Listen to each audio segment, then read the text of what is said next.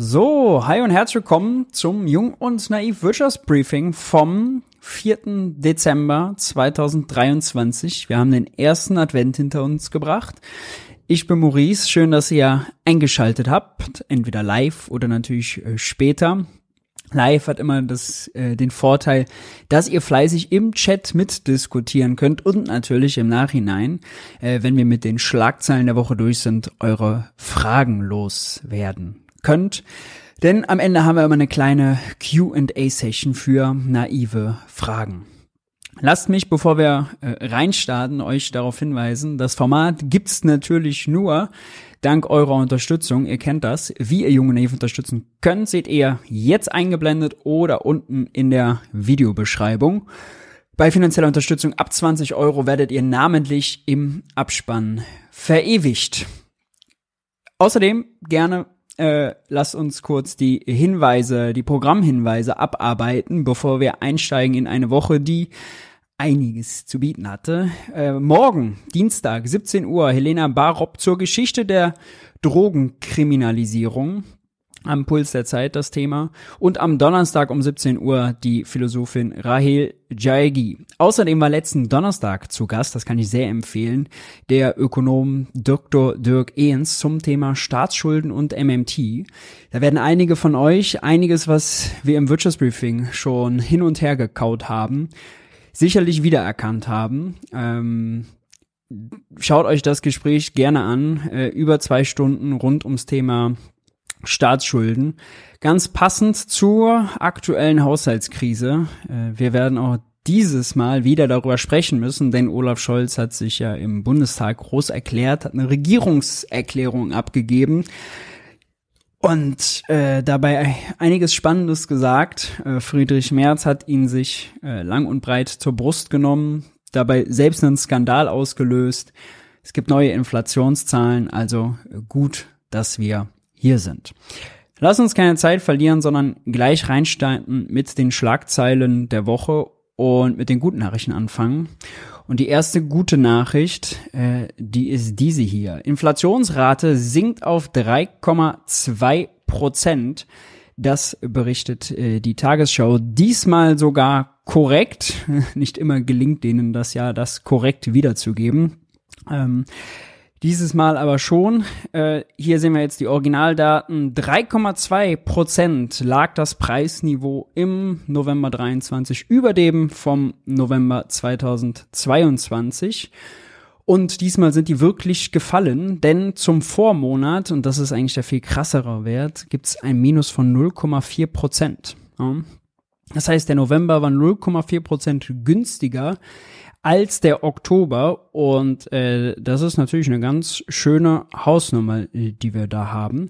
Noch krasser sind sogar die Zahlen, wenn man die europäische Berechnungsmethode äh, zur Brust nimmt, nämlich diesen harmonisierten Verbraucherpreisindex.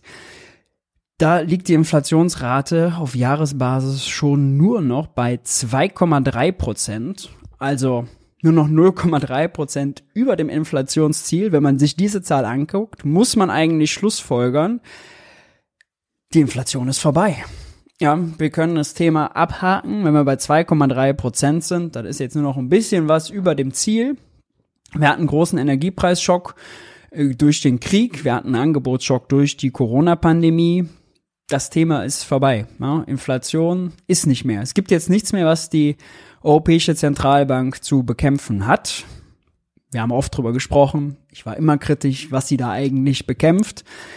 Es könnte sogar sein, äh, dass das jetzt natürlich noch weiter fällt, also die Werte noch kleiner werden und am Ende die Wirtschaft weiter auch in die Krise fällt, weil die Zinserhöhungen immer erst mit viel Verspätung wirken. Das ist das Risiko, was die Zentralbank gerade eingeht. Wir werden es hier eng verfolgen. Aber bei den harmonisierten Zahlen, nur um es einmal nochmal gehört zu haben, ja, da steht ein minus 0,7 zum Vormonat. Äh, das war ein äh, krasser Preisabfall. Um, genau, nehmen wir zur Kenntnis. Da ran anschließen, schauen wir einmal, haben wir hier schon häufig gemacht, auf den Zeitenergiemonitor, um zu schauen, äh, wie denn so die Preislage der Welt ist. Sprit kostet 1,79, damit äh, in den letzten Wochen deutlich gefallen. Strom kostet 28 Cent, wenn man jetzt einen neuen Vertrag abschließt. 28 Cent die Kilowattstunde. Auch das, ja, so günstig wie 2021. Gas kostet, wenn man einen neuen Vertrag abschließt, 8,3 Cent. Auch das, ja, es ist im letzten Jahr permanent gefallen. In der Börse ging es zuletzt mal wieder hoch, als es diese Konflikte gab. Israel-Gaza oder als sie angefangen haben, die gibt es natürlich immer noch. Das hatte Unsicherheit ausgelöst. Aber weil bisher und hoffentlich bleibt es so, äh, zumindest noch nicht beispielsweise der Iran äh, selbst, ja, ein großer äh, Ölproduzent ist, oder Saudi-Arabien und Katar, die jeweils auch riesige Öl- und Gasproduzenten und Lieferanten sind, äh, direkt involviert sind auf ihrem eigenen Territorium. Äh, solange gibt's jetzt daraus sich ergebend noch keine internationale ja, Öl- oder Gaskrise und äh, deswegen ist zu befürchten, dass äh, die Preise Gott sei Dank niedrig bleiben. Äh, das wäre also gut. Vor allem, weil, dann kommen wir gleich zu den schlechten Nachrichten, die Preisbremsen der Bundesregierung dem Karlsruhe-Urteil zum Opfer gefallen sind und entsprechend äh, die Ampel und der Staat die Verbraucher da nicht mehr schützt. Aber das sind erstmal alles gute Nachrichten. Das ist halt die schlechte aus für Energiepreisbremsen. Doch schon Ende 23. Die sollten nämlich eigentlich bis zum März 24 laufen. Das hat die Bundesregierung sich extra großartig freigeben lassen auf EU-Ebene. Aber leider, leider, leider hat das Karlsruhe Urteil beziehungsweise der politische Wille der Bundesregierung das jetzt erledigt. Und ich finde es schon krass, wie die Regierung das ankündigt, ja. Also sie macht dazu jetzt keine eigene Pressemitteilung und erklärt das, sondern es, Olaf Scholz lässt das einfach so beiläufig fallen. Christian Lindner hatte das irgendwann mal erklärt. Dabei ist es ja eine mega relevante Information. Wenn man jetzt natürlich sagt, ja, aber Maurice, du hast uns doch gerade erklärt, der Gaspreis liegt bei 8,3 Cent. Die Preisbremse griff ja erst bei 12 Cent. Warum soll das also schlimm sein? Ich verstehe den Gedanken, nur diese 8,3 Cent gelten natürlich nicht für alle oder besser gesagt nicht für jeden, sondern nur für Neukunden. Wer einen alten Vertrag hat, der hat unter Umständen Pech und zahlt noch deutlich höhere Preise. Bald dann ab dem Jahreswechsel auch mehr als die 12 Cent und die galten ja auch nur für die ersten 80 Prozent des Verbrauchs, nicht für das darüber. Bedeutet, ja, also die Preisbremsen die werden jetzt einige Verbraucher den Mondpreisen der Versorger, äh, vor allem in alten Verträgen und ungünstigen Verträgen, wieder aussetzen. Und das ist keine gute Nachricht für die Wirtschaft, denn was die Leute mehr für Gas ausgeben, haben sie weniger, um es eben für andere Dinge des Lebens auszugeben. Und wir wissen ja, die Wirtschaft, da gibt's gerade eine akute Konsum- und Nachfrageschwäche. Das ist also sehr, sehr schlecht dafür. Lieben Dank, äh, Fortschrittskoalition, für gar nichts. Gute Meldung gibt's aber trotzdem noch. Wir sind noch nicht am Ende mit den guten Meldungen. Die Reallöhne sind im dritten Quartal um 0,6 Prozent höher als im Vorjahresquartal. Endlich mal ein großes Plus. Das meldet das Statistische Bundesamt. Und äh, wenn man in die Details guckt, gibt's sogar eine äh, noch erfreulichere Nachricht. Nämlich sind die Nominallöhne von Geringverdienenden äh, prozentual am stärksten gestiegen. Ja. Ähm, hier kommt auch zugute die Inflationsausgleichsprämie, die damit reingerechnet ist. Also es sind nicht alles nur die Prozente darf man jetzt nicht äh, einfach so nehmen für immer, sondern die Inflationsausgleichsprämie ist da reingerechnet, die ist aber nicht dauerhaft. Deswegen müssen wir gucken, wie sich das in Zukunft entwickelt. Das ist aber endlich mal wieder ähm, ein Plus, vor allem bei denen, die unter der Inflation am stärksten gelitten haben, nämlich vor allem die mit kleinem Einkommen.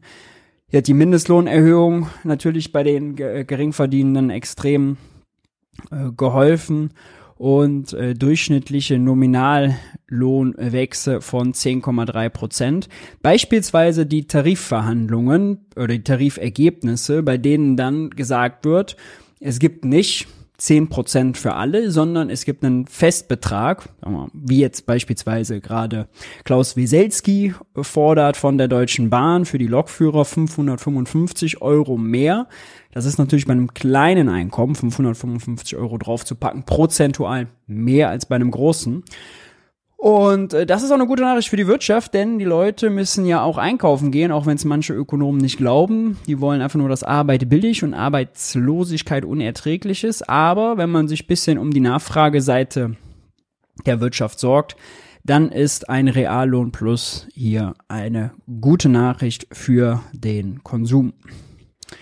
Heute gab es auch noch eine äh, interessante Eilmeldung, und zwar der wissenschaftliche Beirat vom Wirtschafts- und Klimaministerium von Habeck sozusagen. Der gibt morgen ein Gutachten heraus. Das Handelsblatt hatte das sich schon vorher ergattert und darüber exklusiv berichtet. Und darin steht, dass der wissenschaftliche Beirat der Bundesregierung empfiehlt, die Schuldenbremse zu reformieren. Klingt erstmal gut, erstmal fortschrittlich, erstmal am Puls der Zeit. Jetzt muss ich leider aber ein, zwei Abers da einstreuen. Was ist der genaue Vorschlag? Nun, es gibt eigentlich zwei große Änderungen, die vorgeschlagen werden. Der erste Vorschlag ist die ganz klassische goldene Regel, die besagt, dass Nettoinvestitionen über Schulden finanziert werden dürfen. Ja, also man äh, erweitert also die Schuldenbremse um eine Regel, die sagt, Nettoinvestitionen werden quasi ausgeklammert von der Schuldenberechnung. Was sind Nettoinvestitionen? Nettoinvestitionen sind alles, was investiert wird, minus die Abschreibungen auf die bestehende Infrastruktur. Ja, also alles, was ich neu in die Infrastruktur investiere, aufbaue, minus dem, was äh, ich quasi an Wertverfall abschreiben muss. Klingt immer noch sehr technisch. Bringen wir es mal runter auf eine Zahl. Das ist ein einstelliger Milliardenbetrag, den der Staat, der Bund äh, dann eben mehr ausgeben dürfte für Investitionen pro Jahr. Kommt aufs Jahr an, mal vier Milliarden, mal knapp zehn Milliarden. Aber ist jetzt kein Riesensprung. Ja? Also mit vier Milliarden mehr pro Jahr, gut, dann haben wir ein bisschen Spielraum. Aber wenn man sich anguckt, was wir für Herausforderungen haben, dann ist das immer noch Kleckern, nicht Klotzen. Also, äh, das ist vor allem eine Regel, die kommt aus Gewerkschaftskreisen. Da wurde sie äh, sehr häufig propagiert, insbesondere auch vom gewerkschaftsnahen Wirtschaftsweisen Achim Truger, der dürfte sich hier also gefreut haben. Ich habe immer schon gesagt, dass diese goldene Regel äh, also leider ein Papiertiger ist. Ja, klingt ganz toll. Oh, Investitionen mit Schulden, ja, ja, aber wenn es nur Nettoinvestitionen sind, dann kriegt man hier eben nur ein paar Milliarden mehr rausgequetscht und nicht diese 30, 40, 50 Milliarden, die es eigentlich bräuchte und zwar jahrelang. Es gibt aber noch eine zweite, äh, einen zweiten Vorschlag, der ist fast schon interessanter und zwar soll es Investitionsfördergesellschaften geben, die sollen pro Jahr einen fixen Betrag bekommen und den äh, damit quasi andere Investitionen fördern. Man muss jetzt mal genau ins Gutachten gucken, äh, ist jetzt aus dem Handelsblattbericht nicht ganz klar geworden. Also welche Höhen da beispielsweise vorgeschlagen werden, ob das jetzt gilt äh, beispielsweise um Investitionen bei der Bahn zu fördern, also bei Bundesbeteiligungen oder bundeseigenen Firmen oder ob das beispielsweise auch an die Kommunen weitergegeben werden darf und und und, muss man sich also anschauen und das ist was anderes als die Ampel sich mal vorgenommen hatte mit sogenannten Investitionsgesellschaften. Denn die Logik dieser Investitionsgesellschaften war, wir nehmen äh, jetzt quasi die Bahn oder die BIMA, die Bundesanstalt für Immobilienaufgaben, geben denen Geld, das ist eine Beteiligung, Beteiligungen fallen nicht unter die Schuldenbremse und die können das dann investieren. Und so gründen wir einfach wie die Bahn oder die BIMA eine Investitionsgesellschaft und die investiert dann eben in die Infrastruktur. Unter Umständen kann die sogar Kredite aufnehmen, vielleicht günstig von der KfW, der staatlichen Förderbank. Und so kriegt man eben äh, ziemlich viele Investitionen an der Schuldenbremse vorbeigemogelt. Das wäre, dass das, diese Investitionsgesellschaften, ist wirklich mittlerweile ein einziges Begriffschaos, wären deutlich fortschrittlicher als diese Investitionsfördergesellschaft, die da jetzt geplant ist. Aber immerhin, denn in diesem Beirat sitzen nicht nur Progressive wie beispielsweise Jens Südekum, äh, der Ökonom, sondern auch äh, sehr orthodoxe und konservative wie Hans-Werner Sinn. Ja, man reibet sich die Augen. Oder Ottmar Issing, der war mal Chefvolkswirt der Europäischen Zentralbank. Ja, die haben also Sitz, Sitz, stehen hinter dem Beschluss formal.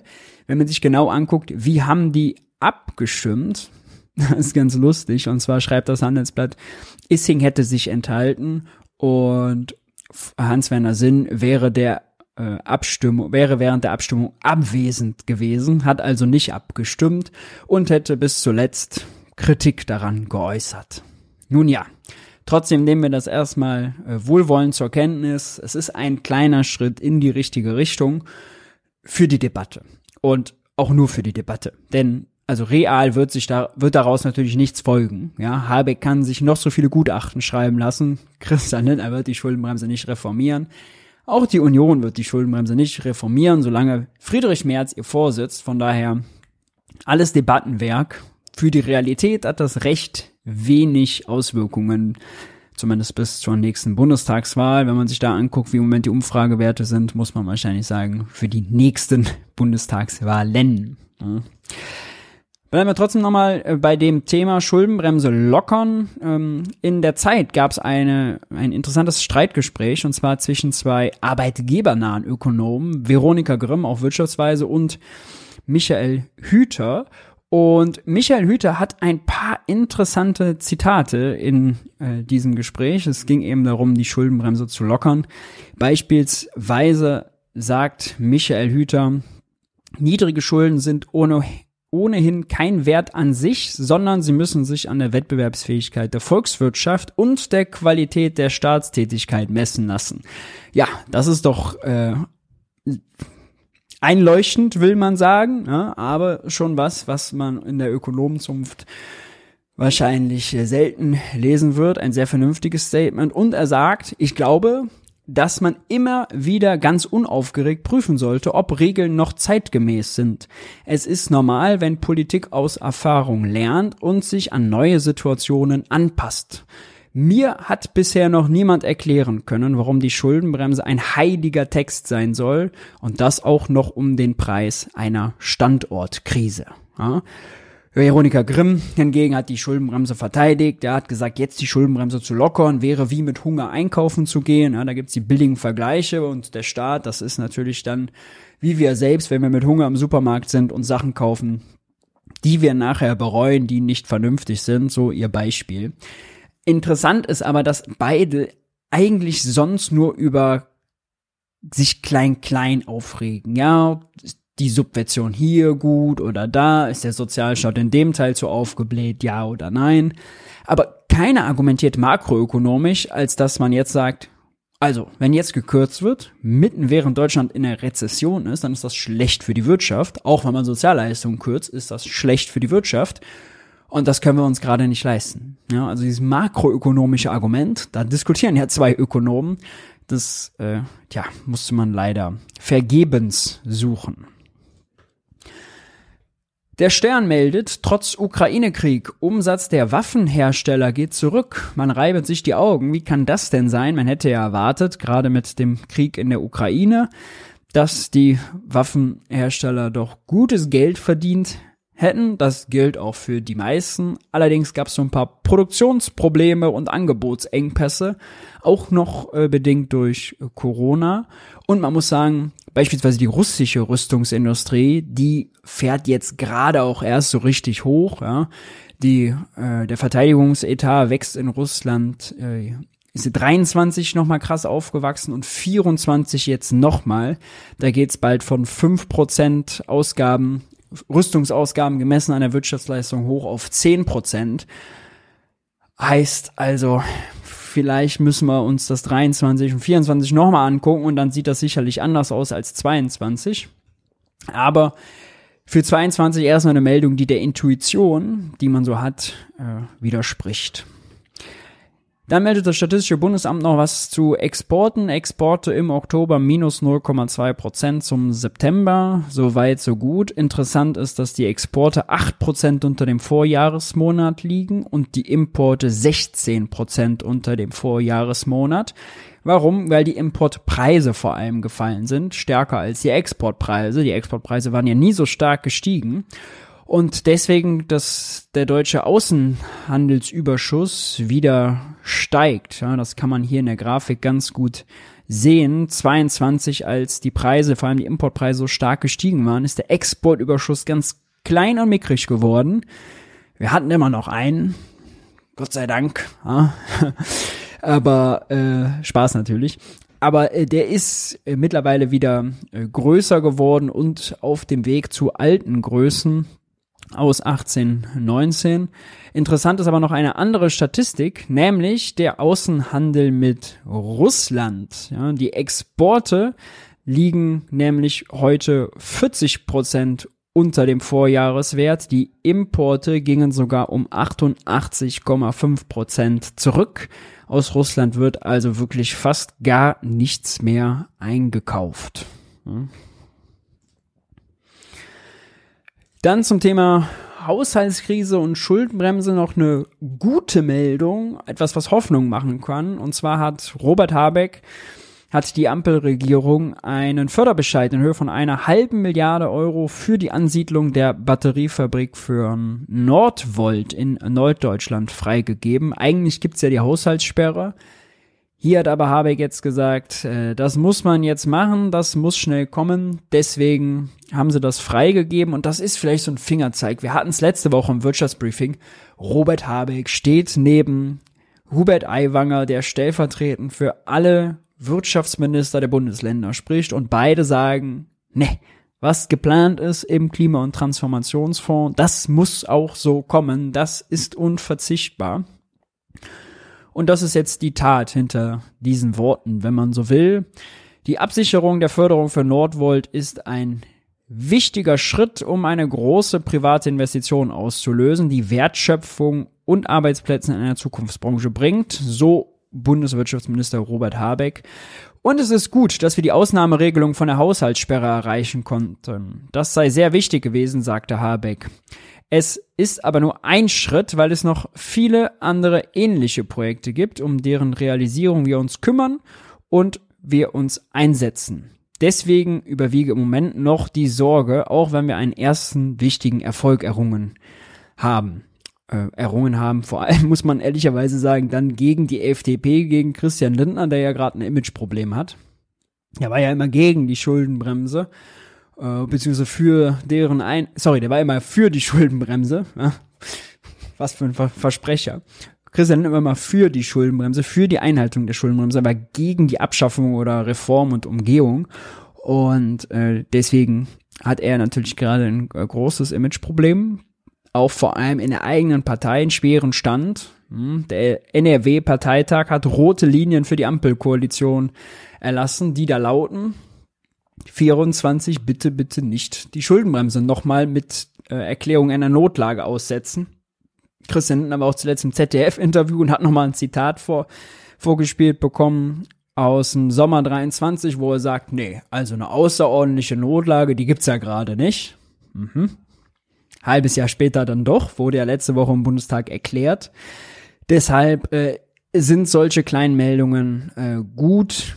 Die sind ein Fingerzeig dafür, dass doch die Mittel aus dem Klima- und Transformationsfonds doch fließen werden. Robert Habeck, Olaf Scholz und Christian Lindner sitzen ja gerade deshalb zusammen.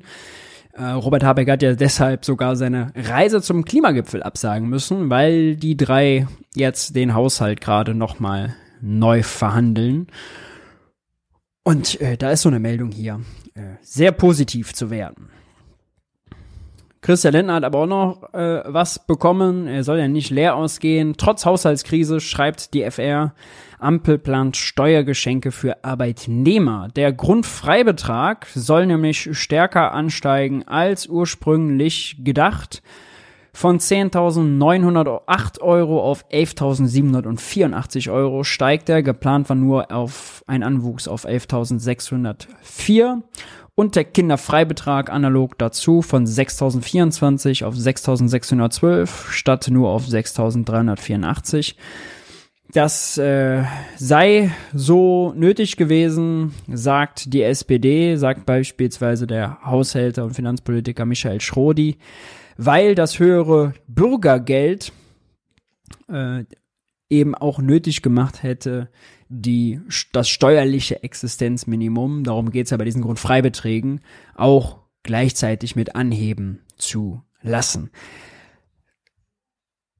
Für diejenigen, die ein hohes Einkommen haben, das sei noch dazu gesagt, ist das eine sehr gute Meldung. Die profitieren natürlich am allermeisten. Ähm, für diejenigen, die äh, und sowieso sehr wenig äh, verdienen, bringt das immerhin ein bisschen mehr. Aber es ist immer so, wenn man an der Einkommenssteuer rumfummelt, weil die ja einen progressiven Tarifverlauf hat, wer mehr verdient, zahlt auch höhere Steuersätze, ist eigentlich jede Entlastung an der Einkommenssteuer immer eine Entlastung, von der vor allem die Gutverdiener, die Spitzenverdiener am meisten profitieren. Zwei Milliarden Euro Entlastung ist das hier aber insgesamt. Dann kommen wir zu den schlechten Nachrichten. Äh, das Statistische Bundesamt hat erhoben, dass im letzten Jahr 2022 5,5 Millionen Menschen in Deutschland sich keine warme Wohnung leisten konnten. Die Wohnung ist nicht so warm geworden wie angemessen, nicht so warm gemacht worden, weil Geld gefehlt hat. Vor allem Alleinerziehende waren davon besonders betroffen. Da sind äh, 14 Prozent der Alleinerziehenden gewesen. Genau, hier waren es insgesamt äh, 7 Prozent der Bevölkerung. Das ist natürlich schon bitter in der drittgrö drittreichsten, drittgrößten Volkswirtschaft der Welt, ja, dass wir hier so viele Leute auf der Strecke lassen. Und für diese Leute ist natürlich das, was die Ampel jetzt gerade macht, eine absolute Hiobsbotschaft, nämlich die Preisbremsen auslaufen zu lassen, erstens. Und zweitens, obendrauf auch noch die Mehrwertsteuer auf Gas und Fernwärme wieder zu erhöhen. Die hatten sie eigentlich gesenkt bis zum März 24 von 19 auf 7 Prozent. Das soll jetzt schon einen Monat früher aufgehoben werden. Eigentlich sollte sogar schon zum Jahreswechsel geändert werden. Immerhin, jetzt halten sie es noch bis Februar, aber dann, der März, wird dann wieder steuerlich 12 Prozentpunkte teurer. Und das ist natürlich für diese Menschen, ja, eine absolute Hiobsbotschaft. Das entwertet natürlich auch diese tolle Aussage, die wir hier gerade eben hatten, dass Reallöhne im dritten Quartal um 0,6 Prozent gestiegen sind, denn dass die Preisbremsen auslaufen, dass die Mehrwertsteuer auf Gas und Fernwärme steigt, betrifft übrigens 27 Millionen Haushalte. Also nochmal ungleich mehr Personen. Äh, ist natürlich äh, die schlechte Nachricht dazu. Dann gab es letzte Woche im Bundestag eine Debatte über die Streichung von Erbschaftssteuer, Vergünstigungen, Privilegien und Schlupflöchern hat die Linke eingebracht und namentliche Abstimmung gefordert, haben äh, alle dagegen gestimmt, äh, nur die Linke war dafür. Viel interessanter ist aber vielleicht noch gewesen, dass auch die AfD einen Antrag eingebracht hat. Und zwar hat die AfD die Abschaffung der Erbschaftssteuer gefordert. Und ich finde, das ist was, was man immer mal wieder auch sich bewusst machen sollte, ja, die AfD, die immer hier den Freund der einfachen, der kleinen Leute gibt, will im Bundestag die Erbschafts- und Schenkungssteuer ersatzlos streichen. Ja, der Deutsche Bundestag fordert auf, einen Gesetzentwurf vorzulegen, der die Erbschafts- und Schenkungssteuer in Deutschland abschafft. Der Grund, die AfD sieht darin eine äh, Doppelbesteuerung das sei das Argument. Jetzt muss man natürlich sagen, Doppelbesteuerung klingt erstmal richtig. Haben wir natürlich aber bei jedem Kauf im Supermarkt. Ja? Also die Mehrwertsteuer ist auch eine ganz klassische Doppelbesteuerung.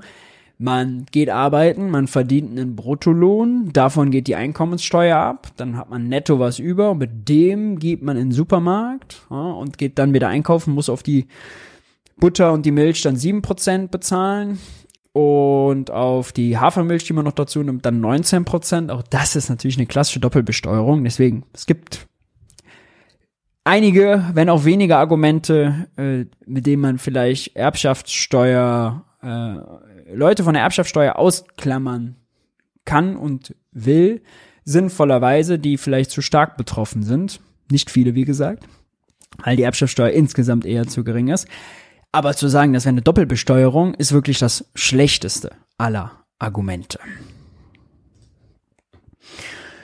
Dann gibt's noch äh, eine schlechte Nachricht, was unseren Gesundheitszustand angeht. Hausärzte warnen, wir sind am Anschlag. Eine Erkältungswelle rollt gerade durch Deutschland. Ich kann es auch aus persönlicher Betroffenheit in meinem Umfeld bestätigen.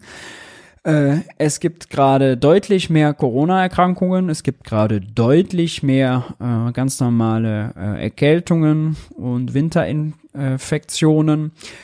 Hohe Krankenstand ist natürlich schlecht für die Wirtschaft, denn Leute, die krank sind, die können nicht arbeiten, da wird weniger produziert, die deutsche Wirtschaft ist ohnehin in der Krise, also, uff, bitter.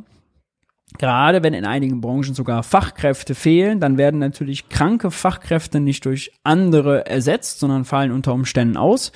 Und das ist für viele selbstverständlich eine Hiobsbotschaft. Ich hoffe, euch aber und euren Liebsten geht es gut und ihr seid davon nicht betroffen. Kommen wir zum Klimagipfel. Das ist die Frau, die Deutschlands Klimapolitik gestaltet. Die Augsburger Allgemeine hat ein Porträt geschrieben über Annalena Baerbocks wichtigste Frau dieser Tage. Die Klimabeauftragte Jennifer Morgan war mal Chef von Greenpeace International, ist seit 95 auf jedem Klimagipfel, jeder Klimakonferenz gewesen und die verhandelt dort gerade für Habeck. Habeck reist, äh, Habeck sage ich schon, Baerbock. Baerbock reist erst die letzten Tage an, um dann die Verhandlungen einzutüten. Und diese Frau macht das bisher. Und eine ihrer Kernforderungen seit ziemlich, also kurz nach ihrem Amtsantritt, der äh, damals noch umstritten war, weil gesagt wurde, oh, ja, das ist sie jetzt irgendwie grüner, grüner Lobbyismus, den man jetzt dann auch noch mit Ministeriumsposten ausstattet. Aber äh, mal rein auf die Inhalte bezogen, hat morgen schon sehr früh einen Klimaschädenfonds gefordert, der vor allem für die verletzbarsten Länder Gelder zu, zustande bringt. Die Reichen zahlen also dafür, dass die armen Länder die Emissionen der Reichen ausbaden, so muss man es ja ganz klar sagen. Und so ist es jetzt auch gekommen. Beim letzten Klimagipfel in Ägypten wurde das schon also ganz abstrakt mal festgehalten, dass man das will. Jetzt wird's ernst. Zum Auftakt des Klimagipfels gab es diese Meldung. Deutschland und Emirate zahlen in Katastrophenfonds ein. Seit Jahren fordern die Länder des globalen Südens einen Ausgleich für Klimaschäden. Nun wird der Katastrophenfonds tatsächlich eingerichtet. 100 Milliarden geben jeweils Deutschland und die Vereinigte Arabische Emirate. Warum die, kann man sich fragen. Naja, die sind da Veranstalter gerade auf dem Bild sehen wir auch den äh, Präsidenten der Klimakonferenz, der COP28, Sultan Ahmed Al-Jaber, der eine sehr umstrittene Person ist. Der ist nämlich schon aufgefallen mit äh, sehr zwielichtigen Aussagen zum Thema Wissenschaft. Er hat nämlich, äh, so hat ihn die britische Zeitung Guardian zitiert, gesagt äh, in einem im Vorfeld in einer Runde keine wissenschaftliche Studie, kein Szenario besagt, dass wir durch den Ausstieg aus den fossilen Brennstoffen 1,5 Grad erreichen können. Das ist jetzt hochgekocht, hat äh, ein ja, Skandal, vor allem in der westlichen Presse, ausgelöst. Der Mann ist natürlich von vornherein eine umstrittene Person gewesen, weil die Vereinigte Arabische Emirate, ja, da macht man leben natürlich extrem von Öl- und Gasförderungen. Der Mann selbst ist äh, Chef eines äh, der größten staatlichen Ölförderunternehmen. Man macht also den Bock zum Gärtner. Und äh, so eine Aussage ist dann natürlich bitter gewesen. Jetzt hat er nochmal nachgelegt und gesagt, ich habe immer klar deutlich gemacht, dass alles, was wir tun, sich auf die Wissenschaft konzentriert, ja. Ähm, und die Wissenschaft hat gesprochen und sie war laut und deutlich. Sie hat bestätigt, dass der jetzt der Moment gekommen ist, einen neuen Weg zu finden. Bliblablub. Ja, so ein paar Phrasen gedroschen. Aber selbstverständlich gibt's hier einen eklatanten Interessenskonflikt. Der Mann profitiert davon, der steht dafür, sein ganzes Land profitiert davon, wenn weiter Öl und Gas verkauft wird und wenn das noch sehr lange verkauft wird, zu möglichst hohen Preisen. Und eine Abkehr der Weltgemeinschaft von fossilen ist einfach gegen das Geschäftsmodell. Diese Meldung wurde trotzdem gefeiert, dass Deutschland und die Emirate in diesen Katastrophenfonds einzahlen. Zuletzt gab es einige wenige kritische Stimmen, beispielsweise hier in der Taz gab es einen Kommentar, den ich sehr lesenswert fand. Deutsche Zusagen zur Klimafinanzierung tausendmal unwichtiger, nämlich tausendmal unwichtiger scheint das der Bundesregierung zu sein als das Sondervermögen Bundeswehr, ja, denn da gibt's 100 Milliarden, nicht 100 Millionen. Und 100 Millionen in so einen Fonds zu packen, ist nun wirklich ein, also sehr billig erkaufter Ablasshandel, denn um das mal in Verhältnis zu setzen, allein die Klimaschäden nach der Flut in Pakistan 22 belaufen sich auf 40 Milliarden Dollar. Also die Idee des Fonds ist ja ganz nett, toll, dass der zustande kommt. Toll auch, wenn andere Länder noch was einzahlen, ja. Ähm, die USA hatten, glaube ich, irgendwie 17 Millionen zugesagt. Auch das ja, absoluter Witz, da, wenn man nur betrachtet, dass die USA noch viel größer ist.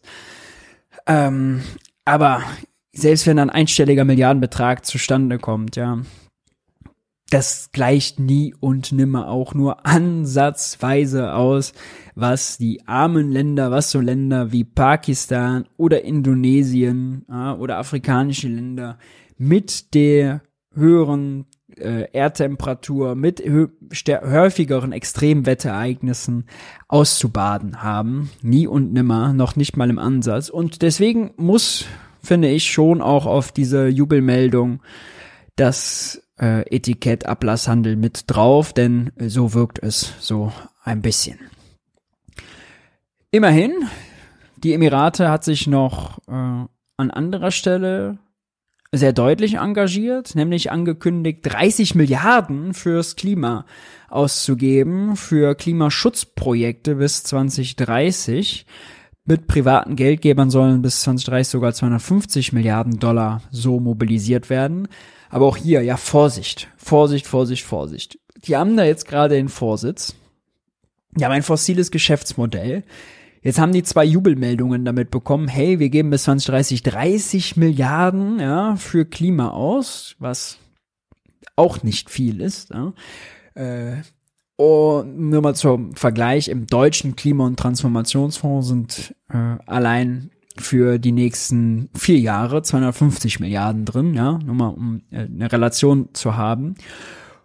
Und das ist ja natürlich auch ein Marketing-Gag, immer jetzt hohe Zahlen, Milliardensummen einfach ja, da reinzustellen, die den Ländern da nicht wehtun, um positive Presse zu erzeugen. Das Entscheidende, das Beste, was auf diesem Gipfel aber natürlich passieren kann, ist, nicht, wie viel irgendwo für ausgegeben wird und auch nicht unbedingt, was man jetzt dafür tolle äh, Fonds errichtet, um Klimaschäden irgendwo zu begrenzen. Das ist eher so ein nettes Nice to have. Das Entscheidende wäre ja tatsächlich, und das hatte die EU sich eigentlich vorgenommen, den Ausstieg aus den Fossilen, da einen klaren Plan zu haben. Das ist entscheidend. So wird man was hinbekommen. Äh, man muss das eben auch global organisieren, solange einer immer weitermacht. Ja, wenn man es eben nicht mit Kooperation löst, dann wird es immer für einen, der noch Öl und Gas dann zu teuren Preisen verkaufen kann, immer einfach so attraktiv sein. Und die Lösung ist eben, es für diese Länder attraktiv zu machen, das Zeug einfach im Boden zu lassen. Dann gab's noch diese Meldung. 22 Staaten wollen Atomenergie verdreifachen, darunter unter anderem die USA, Japan und Frankreich, also große Industrieländer. Aber es gab auch noch einen anderen, anderen äh, Aufruf, nämlich maßgeblich von der EU, ja, von hier Ursula von der Leyen, eingetütet. Eine Verdreifachung der erneuerbaren Energien. 118 Länder haben sich verpflichtet, ihrer Kapazität an erneuerbaren Energien bis 2030 zu verdreifachen und ihre Energieeffizienz zu verdoppeln. China und Indien haben hier allerdings nicht mitgemacht, aber ja, hier 118 Länder dahinter, bei der Atomdiskussion 22 Länder dahinter. Gute Ratio, würde man jetzt mal sagen. Wenn man jetzt gerade mal die Debatte in Deutschland so ein bisschen verfolgt, ist das hier natürlich gefundenes Fressen für FDP und CDU, als auch für Welt, Bild und Co. Ja, da sitzen ja die ganzen Atomfans und die sagen jetzt, ach, schaut her, Äh, die Deutschen sind die Geisterfahrer, die Welt setzt auf Atom. Naja, die Welt sind hier 22 Staaten, dann ist das eigentlich eher die Welt, 118 Länder, die eben eine Verdreifachung der erneuerbaren Energien wollen. Äh, das ist wirklich eine gute Meldung mal. Mm, nur sind diese Versprechen natürlich immer nur wert, ist ja völlig klar. Das macht aber so ein bisschen das Reden darüber auch immer schwierig und fast schon langweilig, wenn das dann am Ende auch eingehalten wird.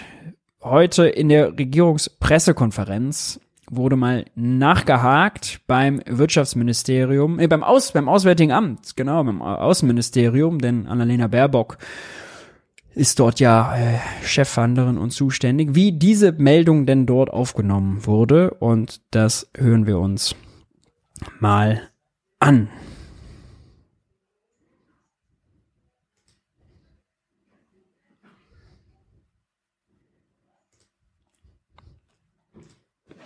Vielen Dank, ähm, Felix Ruprecht von der Bild. Meine Frage geht ans BMWK. Kann aus Ökostrom nichts dieser Entwicklung sagen, dass dieses Bestreben gescheitert ist? Also zur COP würde ich zunächst mal ans Auswärtige Amt äh, abgeben wollen.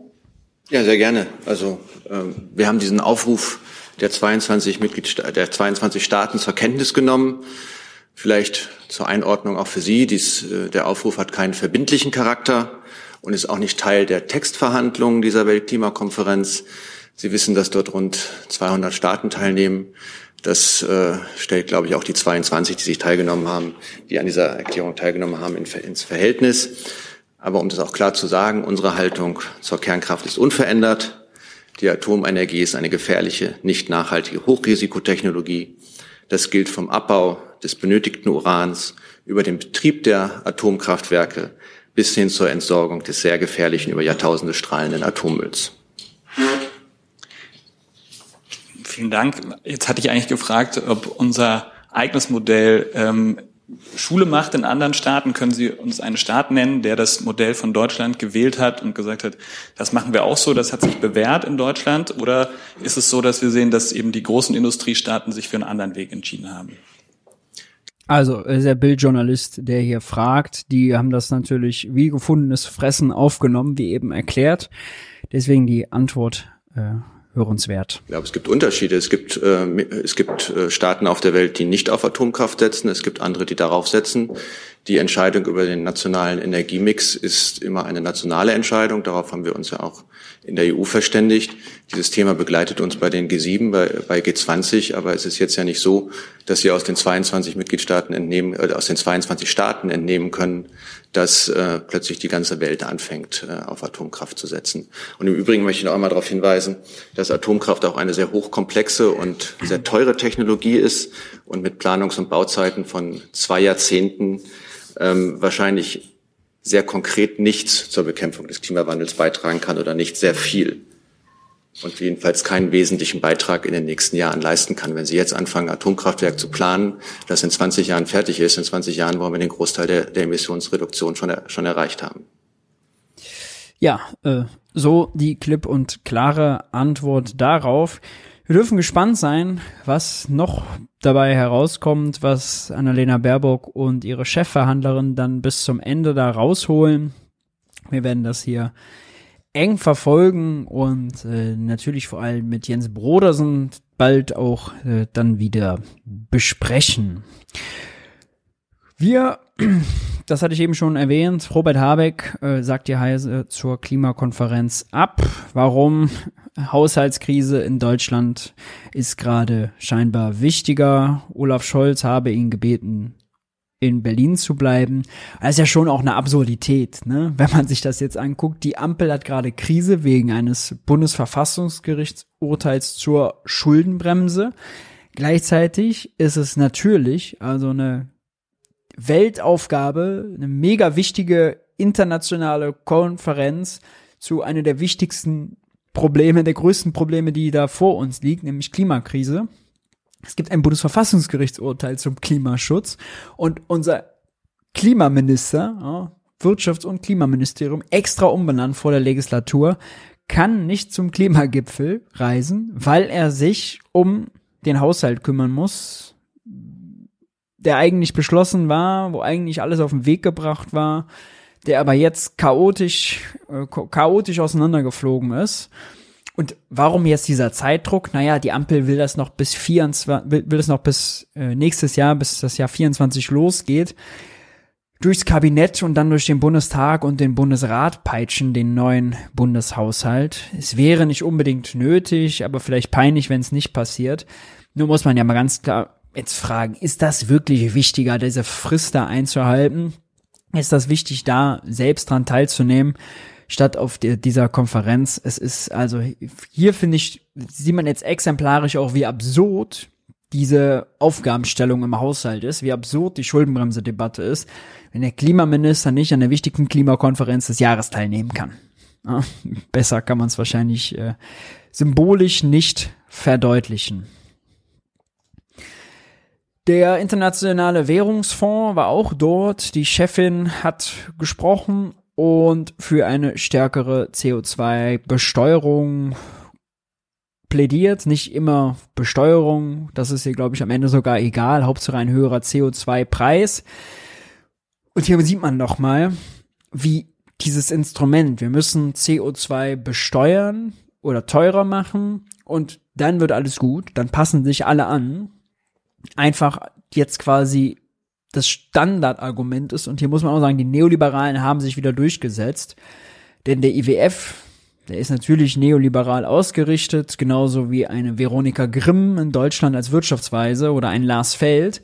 Und die alle wirklich pushen, dass der CO2-Preis schneller hoch soll und sehen das als wirksamstes Instrument. Und das ist ja was, was Mainstream geworden ist und was selbst in der die ganzen äh, Klimaaktivisten, Klimawissenschaftler entsprechend übernommen haben. Also wenn man hier mal jetzt so eine Diskursanalyse machen würde, ganz auf Metaebene, würde man sicherlich zu der Erkenntnis kommen, scheiße, die Neoliberalen haben sich mal wieder durchgesetzt und haben wieder ihr Instrument zu dem zentralen Instrument gemacht.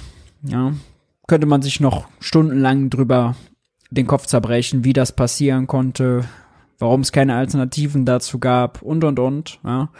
Der Markt regelt, solange nur der Preis stimmt. Das ist ja das, was hier dem zugrunde liegt. Was viele Probleme hat, beispielsweise. Ja, wir haben ja gesehen, jetzt in Deutschland, als äh, Sprit beispielsweise so teuer war, haben die Leute nicht eben gleich aufgehört, Auto zu fahren, weil sie darauf angewiesen waren. Es braucht immer, damit ein höherer Preis auch Lenkungswirkung hat, eben auch Alternativen. Und die Alternativen zum Auto sind eben für viele Berufspendler in Deutschland sehr schlecht gewesen. Deswegen war Tankrabatt nicht so umweltschädlich, wie ihm häufig nachgesagt wird. Und die hohen Spritpreise nicht so klimaschützend, wie denen nachgesagt wurden. Ja. Muss ich auch vielleicht nochmal in Erinnerung, in Erinnerung rufen. Im Bundestagswahlkampf 21 hat Fridays for Future 180 Euro CO2-Preis ähm, gefordert. Das hätte bedeutet, dass der Spritpreis so hoch ist, wie er heute ist, 1,80 ungefähr. Ja. Wir waren zwischenzeitlich monatelang bei weit über zwei Euro. Ja, also es wurde tatsächlich schon übererfüllt. Und das heißt, auch diese CO2-Geschichte, die funktioniert nur so lange, vor allem solange es eben privat, solange es eben Investitionen gibt, solange Investitionen in Alternativen getätigt werden. Und dem steht natürlich eine Schuldenbremse und diese Kürzungsdebatte, die wir jetzt auch in Deutschland haben, total im Wege. Dann gab es noch ein interessantes Gutachten. Klimafolgen des Ukraine-Kriegs. Russland soll für Umweltzerstörung zahlen. Das regen die Autoren der Studie an. Die kommen zu dem Ergebnis, dass äh, zwar diese Initiative Greenhouse Gas Accounting of War kommt zu dem Ergebnis, dass der Ukraine-Krieg bisher so viele Emissionen gekostet hat, wie Belgien in einem Jahr verursacht. Ein Äquivalent von 150 Millionen Tonnen CO2. Also so viel wie die jährlichen Emissionen Belgiens. Und äh, die heftigste Einzel, das heftigste Einzelergebnis war eben der Staudamm, äh, der im Juni 23 ja zerstört wurde und ganze Wasserreservate und Reservoirs äh, unwiederbringbar, unerholbar zerstört wurden. Der Bruch des Damms führte zu einer zerstörerischen Flut und einem Totalverlust dieses Wasserreservoirs. Weitere Großereignisse sind die Anschläge auf Nord Stream Pipelines und die dadurch verursachten Treibhausgasemissionen, die ebenfalls in der Studie berücksichtigt wurden. Dazu kommt natürlich also das ganze Militär, was das an Benzin verbraucht, die ganzen Truppen, die sich bewegen, Munition und, und, und. Und das sind natürlich 150 Millionen Tonnen CO2, die einfach oben drauf kommen, neben dem, was die Ukraine und Russland ja sowieso verbreit, ja, und sowieso verbraucht jedes Jahr. Also wirklich bitter, ist aber auch in gewisser Weise ein Captain Obvious Take, den hätten wir uns äh, auch selber herleiten können, dass die das Krieg führen nichts fürs Klima ist, weder für die Menschen noch fürs Klima. Das äh, hätten wir auch fast so noch herausgefunden. Dann führt die CDU gerade eine Verzichtdebatte und möchte, dass auf das Bürgergeld, die Bürgergelderhöhung verzichtet wird. Das begründet Friedrich Merz hier jetzt in Berlin direkt am gestrigen äh, Sonntag wie folgt. Wir hören mal rein. Um,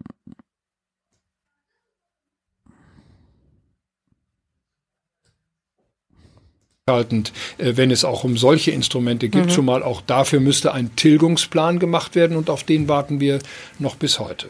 Ich höre raus, da fehlt Vertrauen. Schauen wir jetzt mal auf Ihre Sparvorschläge. Ähm, da hatten Sie gesagt und eben ja auch schon äh, nochmal wiederholt, dass die Erhöhung des Bürgergelds ähm, so nicht äh, bleiben kann. Was genau wollen Sie denn streichen? Ich will das nochmal wiederholen, was ich gerade schon mal gesagt habe. Wir müssen stärker differenzieren zwischen den beitragsfinanzierten Lohnersatzleistungen und den steuerfinanzierten Sozialleistungen bin sogar dafür, dass diejenigen, die zum Beispiel Arbeitslosengeld bekommen, in den ersten Monaten vielleicht sogar höhere Leistungen bekommen, dass sie ihren Lebensstandard sichern können. Aber es kann nicht sein, dass wir praktisch genauso alle anderen behandeln, die steuerfinanzierte Sozialleistungen bekommen. Die Inflationsrate ist deutlich niedriger als zum Anfang des Jahres angenommen. Deswegen sind die 12,6 Prozent, die Herr Heil jetzt plant, einfach zu viel, wenn man daran denkt, dass diejenigen, die es bekommen, als Sozialleistungen einen Anreiz haben sollten, in den Arbeitsmarkt zu gehen. Aber, aber mein Kollege Mittelberg hat das ja auch mit Zahlen benannt. Ja, ja. ich, ich sage Ihnen mal die konkrete Zahl, Frau äh, Hassel. Wenn 100.000 Beschäftigte mehr im Arbeitsmarkt sind von den 2,6 Millionen Arbeitslosen, die wir heute haben, dann sind alleine das schon mal drei Milliarden für öffentliche Kassen, die damit mhm. eingespannt, eingespart werden. Sie können das jetzt also multiplizieren in beliebiger Zahl. Wir müssen runter von dieser hohen Arbeitslosigkeit und ich verstehe im Übrigen sowieso nicht, dass wir zurzeit 2,6 Millionen Arbeitslose haben und 700.000 offene Stellen. Da war ziemlich viel drin.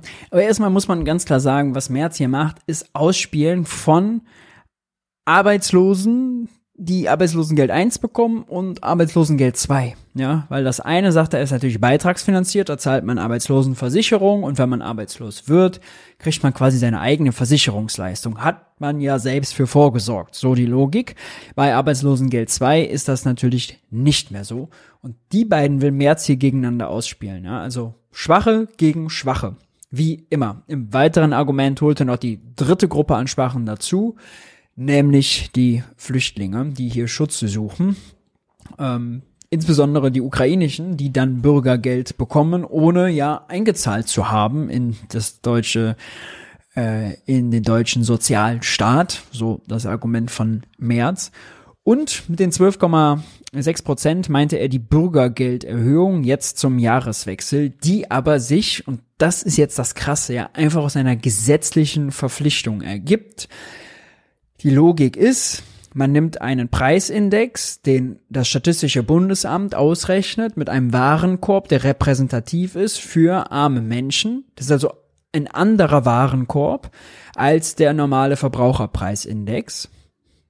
Beispielsweise sind die Kosten für Nahrungsmittel ähm, oder die Ausgaben für Nahrungsmittel im dem Warenkorb, der nachdem das Bürgergeld berechnet wird, viel höher, viel größer als im normalen Verbraucherpreisindex. Warum? Der Verbraucherpreisindex soll der Durchschnitt der gesamten deutschen Gesellschaft sein. Da spielen Nahrungsmittel im Durchschnitt eine kleinere Rolle, weil die Menschen sich mehr leisten können und anderes leisten können. Arme Menschen aber nicht. Arme Menschen, da ist vor allem Strom und Nahrungsmittel einfach ein riesiger Ausgabenpart. Entsprechend sind die dort höher gewichtet und naja, Lebensmittel, Strom, das ist alles besonders viel teurer geworden und auch heute noch teurer, deutlich teurer als äh, eben äh, vorher.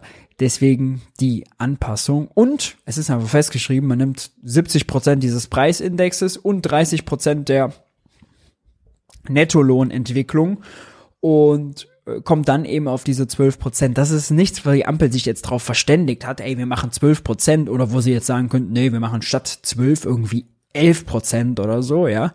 Äh, das alles nicht. Trotzdem fordert das die CDU, fordert das März. Und äh, darauf wird auch nochmal angesprochen, dass das ja eigentlich gar kein, gar keine naja, diskretionäre Entscheidung, eigenständige Entscheidung der Ampel ist.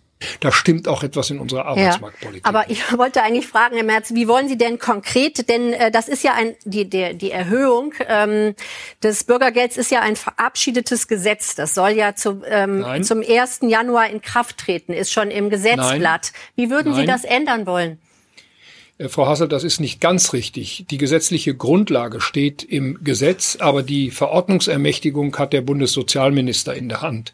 Und da sagt die FDP jetzt ja auch äh, nicht zum 1. Januar in dieser Höhe. Das kann die Bundesregierung entscheiden. Sie hat noch vier Wochen Zeit, genau diese Entscheidung jetzt äh, zu treffen. Das steht noch nicht im Gesetzblatt, das steht noch nicht im Verordnungsblatt. Das kann die Bundesregierung entscheiden. Und ich okay. teile ausdrücklich die Einschätzung der FDP, dass das jetzt nicht der richtige Zeitpunkt ist für eine so erhebliche Anhebung des Bürgergeldes, die das Lohnabstandsgebot noch einmal noch stärker verletzt, als wir es ohnehin zurzeit feststellen müssen. Was vor allem deshalb interessant ist, weil die FDP ja sogar, wir hatten es eben, die höheren Grundfreibeträge beispielsweise bekommen hat. Ja, also weil das Bürgergeld äh, so stark in Anführungszeichen steigt, hat man auch die Grundfreibeträge noch mal mehr erhöht, was vor allem Christian Lindner wollte, kriegt also auch noch mal zwei Milliarden äh, mehr Entlastung für sein Inflationsausgleichsgesetz.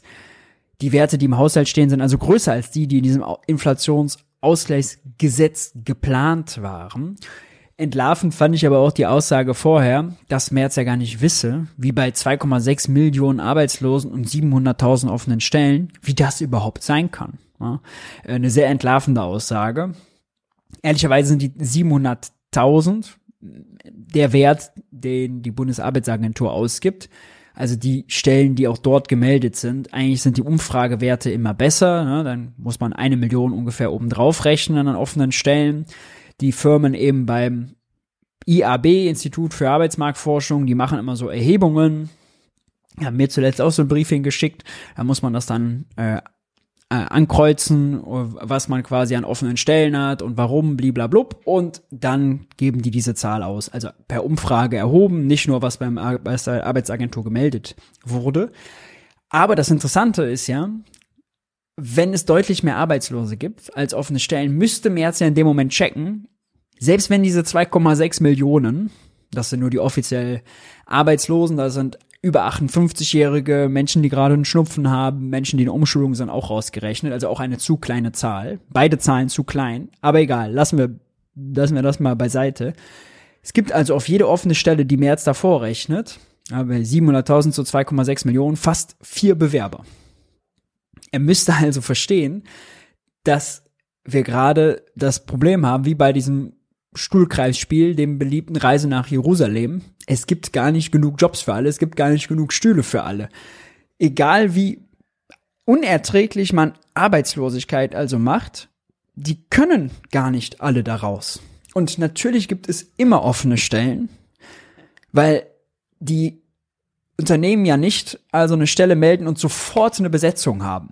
Ja, also es wird immer offene Stellen geben, egal wie der Arbeitsmarkt aussieht, weil man einfach Zeit braucht, um Personen zu suchen. Immer, immer, immer, immer wird es offene Stellen geben. Ist also von vorne bis hinten, zwei Ebenen, ein äh, sehr sinnloses Argument, was er dort macht. Passenderweise dazu, CDU-Rat, vor allem der Wirtschaftsrat ist das hier, Wirtschaftsrat der CDU, fordert eine Eindämmung des Sozialstaates schießt also gemeinsam mit Friedrich Merz. Dagegen hält Katharina Dröge, die Fraktionsvorsitzende der Grünen. Die haben wir nachher auch nochmal im Video. Die hat nämlich in der Regierungserklärung mächtig ausgeteilt gegen Friedrich Merz. Äh, die ist natürlich gegen solche Kürzungen. Es gebe keine gesetzliche Grundlage für die, Be äh, es gebe eine gesetzliche Grundlage für die Berechnung des Bürgergelds, so Dröge. Deswegen sehe ich faktisch schon gar keine Möglichkeit mehr, das Bürgergeld für das kommende Jahr anzufassen. Eine Erhöhung sei notwendig, da sie die gestiegenen Lebenshaltungskosten abbilde. Kürzungen im Sozialbereich würden den sozialen Zusammenhalt im Land gefährden. Und diesen Satz hätte man jetzt mal mit einem Komma verlängern müssen und erklären müssen, dass auch Kürzungen bei den Ärmsten eins zu eins auf die Wirtschaft draufgeht. Ja. Äh, eins zu eins der Wirtschaft Konsum, Nachfrage raubt. Das ist also schlecht für eine taumelnde Wirtschaft, dann auch noch äh, dort die Nachfrage zu beschneiden. Ähnlich, oder zumindest so geäußert hat sich der Wirtschaftsweise Achim Truger, Sozialausgaben kürzen, Wirtschaftsweise erklärt, warum er das für eine schlechte Idee hält. Und Achim Truger erklärt, die Finanzpolitik für das kommende Jahr war ohnehin schon restriktiv ausgerichtet. Wenn man nun im sozialen Bereich kürzt, setzt man einen zusätzlichen restriktiven Impuls. Dadurch wird es wahrscheinlicher, dass die Regierung die Wirtschaft in eine Rezession stürzt. Wir brauchen Investitionen in der Höhe, wie sie der Klima- und Transformationsfonds und der Wirtschaftsstabilisierungsfonds vorsahen. Wenn die wegfallen, sinkt das Wirtschaftswachstum um 0,9 Prozentpunkte. Rums. Das ist genau das Argument, was es dann braucht. Ich weiß jetzt nicht, ob man als Wirtschaftsweiser äh, freigegebene Texte derart in einer Elfenbeinturmsprache mit technischen Vokabeln restriktive Impulse freigeben muss oder ob man nicht einfach sagen kann, das schadet der Wirtschaft, ja, das macht Unternehmen das Geschäft kaputt, kann es glaube ich auch ein bisschen lebensnah ausdrücken, aber die Aussage ist natürlich richtig. Es äh, ist eine ökonomische Dummheit, in Zeiten schwacher Nachfrage die Nachfrage noch weiter selbst zu beschneiden. In der Regierungspressekonferenz wurde nachgefragt, wie das denn jetzt eigentlich rechtlich aussieht mit dem Bürgergeld. Und zwar hat Hans beim Arbeitsministerium da für uns mal nachgehakt und das war sehr sehenswert. Das hören wir uns und sehen wir uns mal an. Dachte, es gäbe noch Nachfragen zum Bürgergeld, aber das war Ja, ja, so. das ist Bürgergeld. Das, die beiden Komplexe gehen ja ähm, ineinander. Das ist wohl wahr. Äh, Frage ans BMAS. Ähm, haben Sie überhaupt irgendeinen Entscheidungsspielraum noch äh, für eine mögliche dann doch nicht Erhöhung des Bürgergeldes? Wenn ich das richtig sehe, dann ist ja, geht es ja um einen verbesserten Inflationsausgleich, der gemeinsam mit den Unionsparteien vereinbart worden ist. Und diese bislang genannte Steigerung, das ist doch Inflationsausgleich. Ist auch immer wichtig, ja. Es wurde mit der Union gemeinsam entschieden. Was die Union gerade rückgängig machen will, das hat die Union, als mal das Bundesverfassungsgericht nochmal geurteilt hat, selbst mitbestimmt, ja. Von, vor dem Hintergrund also, haben Sie irgendeinen sachlichen Spielraum, diese Erhöhung nun doch nicht zu machen? Vielen Dank, Herr Jessen. Es ist genauso, wie Sie sagen, es ist Gesetz und da gibt es auch keinen Ermessensspielraum, ob es eine Fortschreibung gibt oder nicht. Die gibt es laut Gesetz und deswegen ist die Antwort auf Ihre Frage ein einfaches Nein. Das bedeutet, ähm, eine Nichterhöhung, wenn sie aus irgendwelchen Gründen doch käme, ähm, wäre dann eigentlich gesetzwidrig, richtig?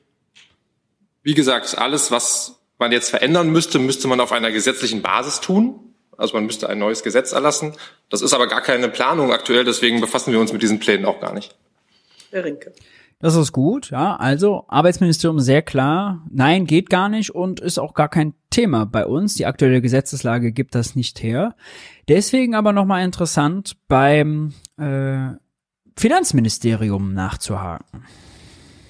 Herrn Jessen, Ja. so Entschuldigung. Wir hatten ja gerade Jessen. gehört, dass ähm, das gesetzeswidrig wäre, das Bürgergeld nicht zu erhöhen. Wie steht denn Erstmal die, die, die Bundesregierung und dann das Finanzministerium. der Kanzler zu den äh, ja, gesetzeswidrigen Forderungen des Koalitionspartners, der genau das fordert? Auch aus, ihr, aus, aus seiner Regierung? Ich glaube, ich habe deutlich gemacht, dass es keinerlei Planung innerhalb der Bundesregierung gibt, da an der Gesetzeslage etwas zu verändern. Naja, aber wenn Mhm. äh, Teile der Bundesregierung und auch des, der Finanzminister genau das äh, einfordern, nämlich dass beim Bürgergeld gespart werden soll. Das ist ja logischerweise dann eine Nichterhöhung bzw. eine geringere Erhöhung des Bürgergelds. Äh, dann ist das äh, ist ja schlussendlich dann gesetzeswidrig. Äh, und wenn Sie da nichts dran ändern wollen, dann ist die Reaktion auf diese gesetzeswidrigen Forderungen? Es wäre gesetzeswidrig, wenn man so handeln wollte. Und da die Bundesregierung sich an Recht und Gesetz hält, müssen wir uns die Frage, die Sie ja aufwerfen, nicht stellen. Wie zum Beispiel beim Bundeshaushalt. hat, er- hat er nicht gesagt. Den Witz habe ich nicht gemacht. Herr Jessen. Frage ans Finanzministerium. Äh, Fühlt der Finanzminister sich an die hier mehrfach geschilderte rechtliche Norm gebunden? Ja, danke für die Frage. Ich kann dem jetzt eigentlich nicht viel ergänzen, aber der Minister hatte sich ja auch, wie Sie wissen, zu dem Thema geäußert und er hat dabei auch gesagt, dass die Bürgergelderhöhung ja auch geltendes Recht ist.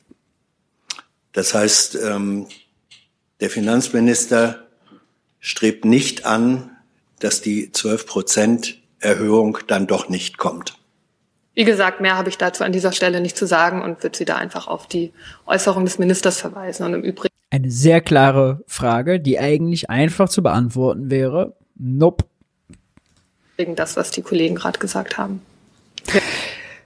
Das, damit kommt sie natürlich nicht durch. Äh, nicht so einfach, nicht bei Thilo und Hans. Thilo hat deswegen nachher nochmal nachgehakt. Noch keine Pläne bekannt. Herrn Jürgen hatte ich auch noch mal gesehen dazu. Frau Migana, ich, ich bekomme es nicht ganz zusammen. Also der Minister kündigt explizit an eine Überprüfung der geplanten Erhöhung beim Bürgergeld. Und gleichzeitig sagen Sie hier, er erkennt aber auch die ähm, an, dass es Gesetz ist, dass es erhöht werden muss. Äh, wie passt das zusammen? Ich kann Ihnen sonst einfach noch mal äh, vielleicht eine Stelle aus dem Interview vorlesen. Da hatte er gesagt, das ist Oh, sehr gerne. geltende Rechtslage. Allerdings entwickelt sich die Inflationsrate, ich verkürze jetzt ein bisschen, wesentlich besser als bei der Festlegung prognostiziert. Ähm, bei der Und das sogar, obwohl die Schuldenbremse nicht eingehalten wurde. Da, wie geht das denn eigentlich? Wie kann das denn sein? Die Schuldenbremse war doch die Inflationsbremse, jetzt ist die Schuldenbremse nachträglich ausgesetzt worden und trotzdem ist die Inflation zurückgegangen. Wie, hat das, wie ist das denn eigentlich zustande gekommen? Das sollte uns Krischi auch irgendwann nochmal erklären. Bei der anstehenden Prüfung des Abstands zwischen Löhnen und Sozialleistungen wird man sich daher das Anpassungsverfahren ansehen müssen. Denn es muss immer einen spürbaren Unterschied machen, ob jemand arbeitet oder nicht arbeitet. Beantwortet jetzt nicht meine Verständnisfrage. Also ähm, Erstens keine Antwort und zweitens das Zitat könnte man natürlich auch genauso interpretieren und sagen, alles klar, der Finanzminister ist also für einen höheren Mindestlohn. Das ist ja toll. Da kommt man sicherlich mit der SPD zusammen. Also wenn Olaf Scholz sich noch an seine Versprechen da erinnert und wenn die sich natürlich nicht nur Europäer nennen, sondern auch Europäer sein wollen und die europäische Richtlinie zum Mindestlohn einhalten wollen, wonach die 60 Prozent des Medianlohns als und das was bedeutete, der Mindestlohn müsse 60 Prozent des Medianlohns als Untergrenze betragen, sprich äh, bald 14 Euro. Oh, da sind wir noch ein bisschen von weg. die Erhöhung muss, äh, muss sein, weil es Gesetz ist. Und gleichzeitig möchte er diese geplante Erhöhung äh, überprüfen. Das widerspricht sich doch. Sie sagen nein? Wie gesagt, ich habe da jetzt nichts noch weiter zu ergänzen. Danke. Gut, ich glaube, Ich habe nichts zu ergänzen, ist natürlich das äh, pressersprecherische Nein. Hm. Gut. Mehr gibt's dazu auch nicht zu sagen. Christian Lindner und die FDP führen gemeinsam mit der CDU eine Verzichts- und Kürzungsdebatte. Bisher ist das Arbeitsministerium vor allem da stabil. Mal gucken, ob es der Kanzler auch bleibt. Und es gibt noch mal eine positive Meldung, nämlich also es muss natürlich nicht so sein, dass man Arbeitslosigkeit nur dadurch bekämpft, wie die CDU, wie die FDP es wollen, wie es die SPD mit der Agenda 2010 gemacht hat, indem man Arbeitslosigkeit so unerträglich und grässlich wie möglich macht, sondern es gibt auch andere Wege. Österreich zum Beispiel ist so einen Weg gegangen. In der kleinen äh, Kleinstadt Grammat-Neusiedl in Österreich gab es nämlich ein Jobgarantieprojekt.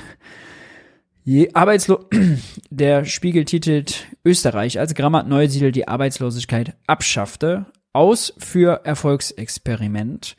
Es war sowieso nur bis Anfang 24 geplant, soll jetzt leider wohl nicht verlängert werden. Die Beteiligten sind da sehr schade, finden das sehr schade, aber es ist trotzdem positiv, denn Beispielsweise ist knapp die Hälfte der Teilnehmenden, äh, die dort einen Job bekommen haben, zu Mindestlohnkonditionen, wenn sie in der Privatwirtschaft keinen gefunden haben, äh, noch in diversen Beschäftigungsprojekten beschäftigt. Die andere Hälfte wurde inzwischen erfolgreich an Unternehmen weitervermittelt, also haben den Sprung geschafft in den privaten Arbeitsmarkt. Warum?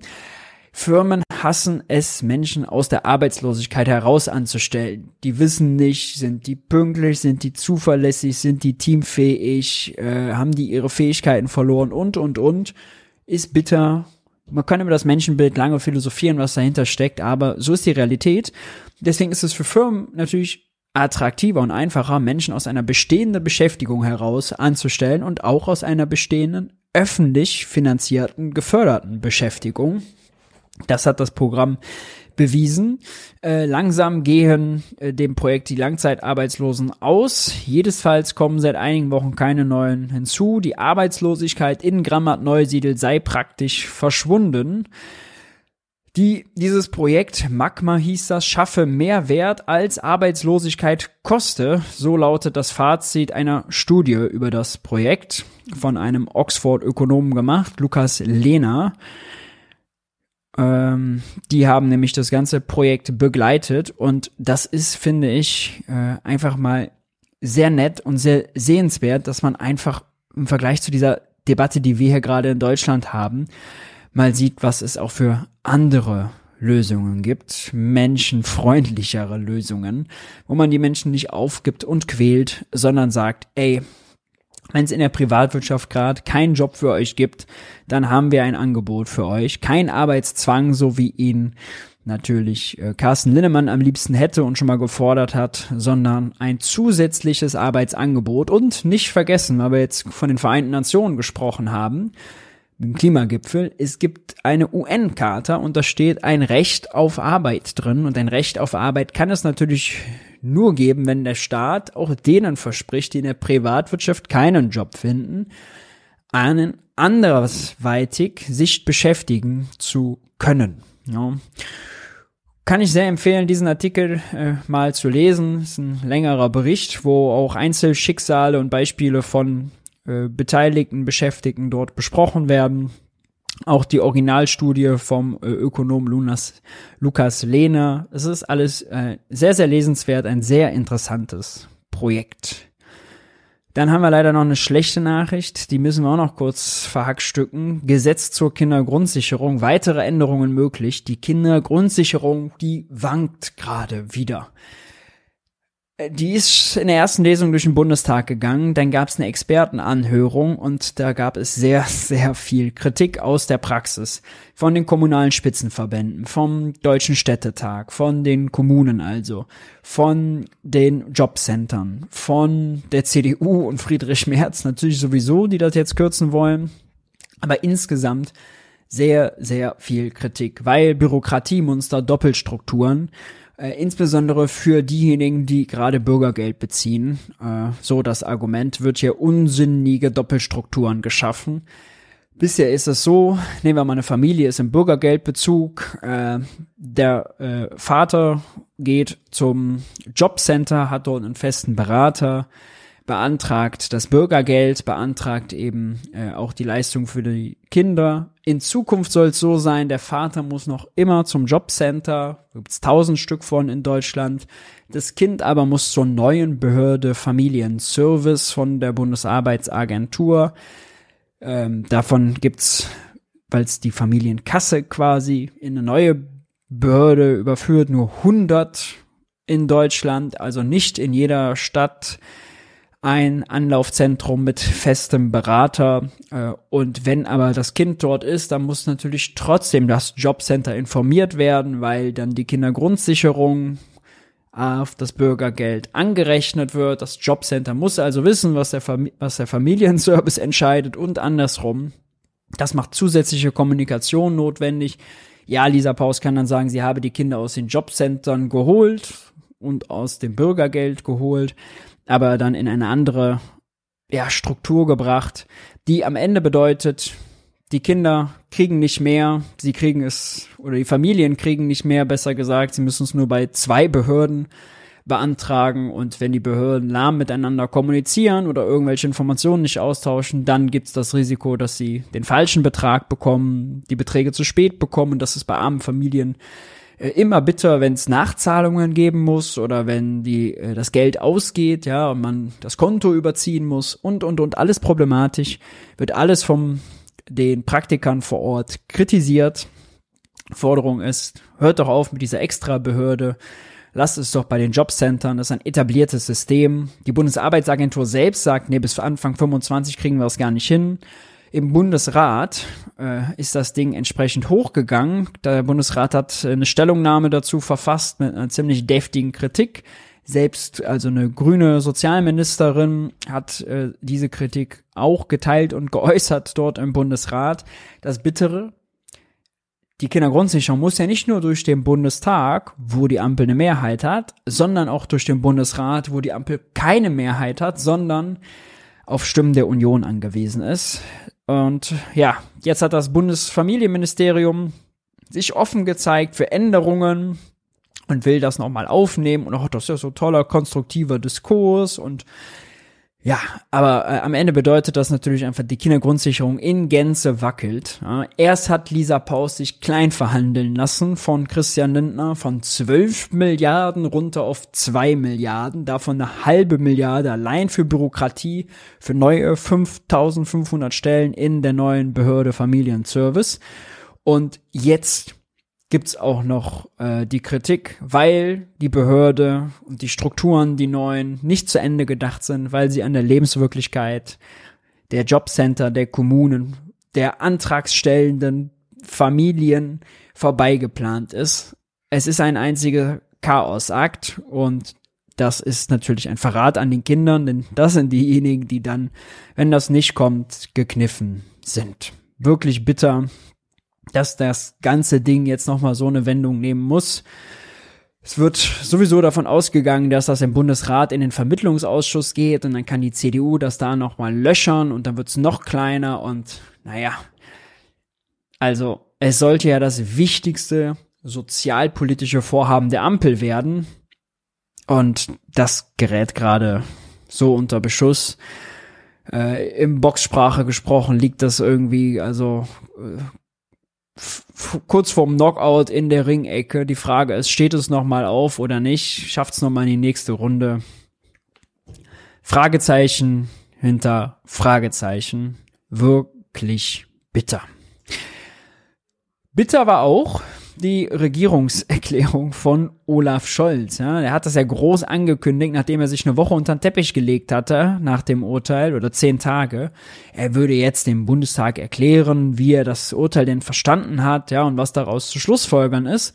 Und dann gab es eine sehr ernüchternde Rede. Wir hören uns mal äh, die drei entscheidenden Passagen an und dann was Friedrich Merz, die Opposition dazu sagt, Friedrich Merz führt nämlich äh, im Bundestag nicht nur einen Kampf auch gegen die äh, Opposition im, der Bundes, im Bundestag, gegen die Ampel, sondern auch gegen die CDU-interne Opposition, gegen die ganzen äh, Ministerpräsidenten, beispielsweise Kai Wegner aus Berlin, die plötzlich bei dem Thema Schuldenbremse viel progressiver auftreten und sagen, ja, Investitionen ausnehmen, finden wir gut, die brauchen wir, bitte nicht so dogmatisch sein hat Friedrich Merz alles in der Rede mit abgefrühstückt.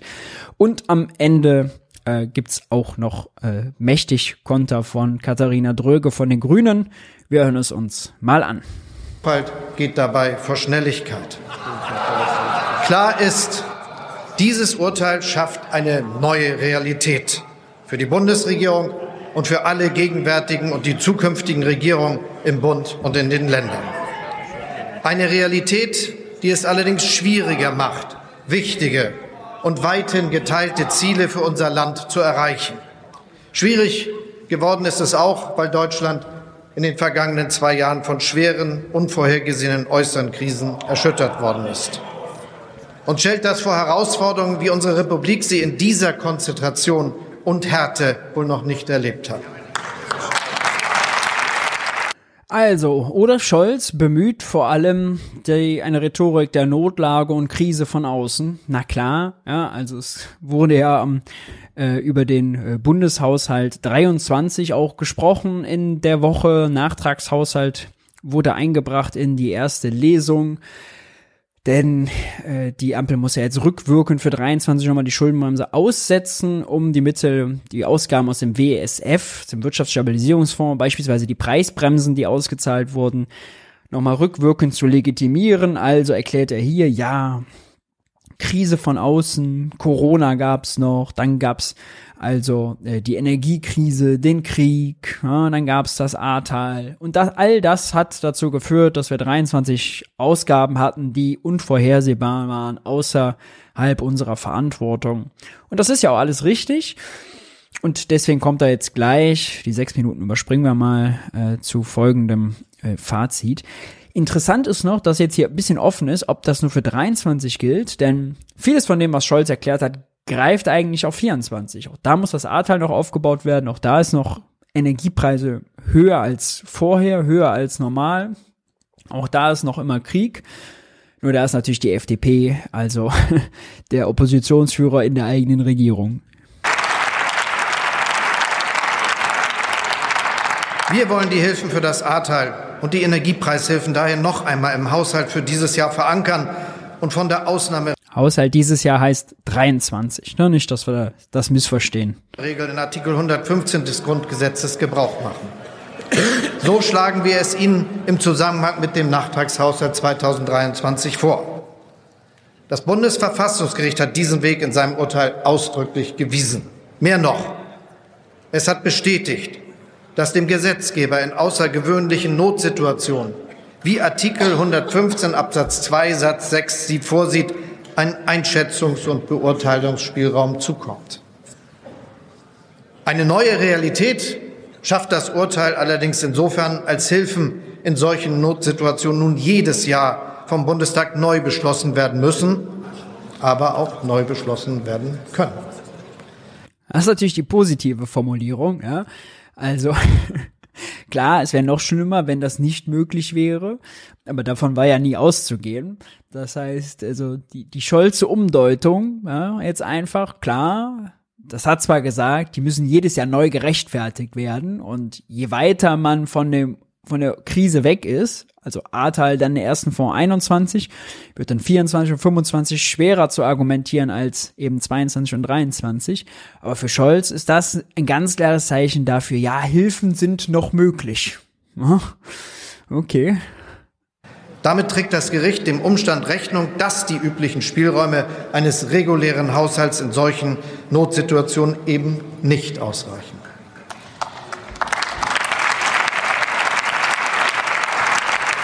Wie also gehen wir mit dieser Realität nun konkret um? Erstens. Noch am Tag des Urteils hat der Bundesfinanzminister Ausgaben aus dem Wirtschaftsplan des Klima- und Transformationsfonds gesperrt. Von der Sperre ausgenommen sind Verpflichtungen, die der Bund schon vertraglich eingegangen ist. Ausgenommen sind außerdem Maßnahmen, die die Energieeffizienz und den Einsatz erneuerbarer Energien im Gebäudebereich fördern.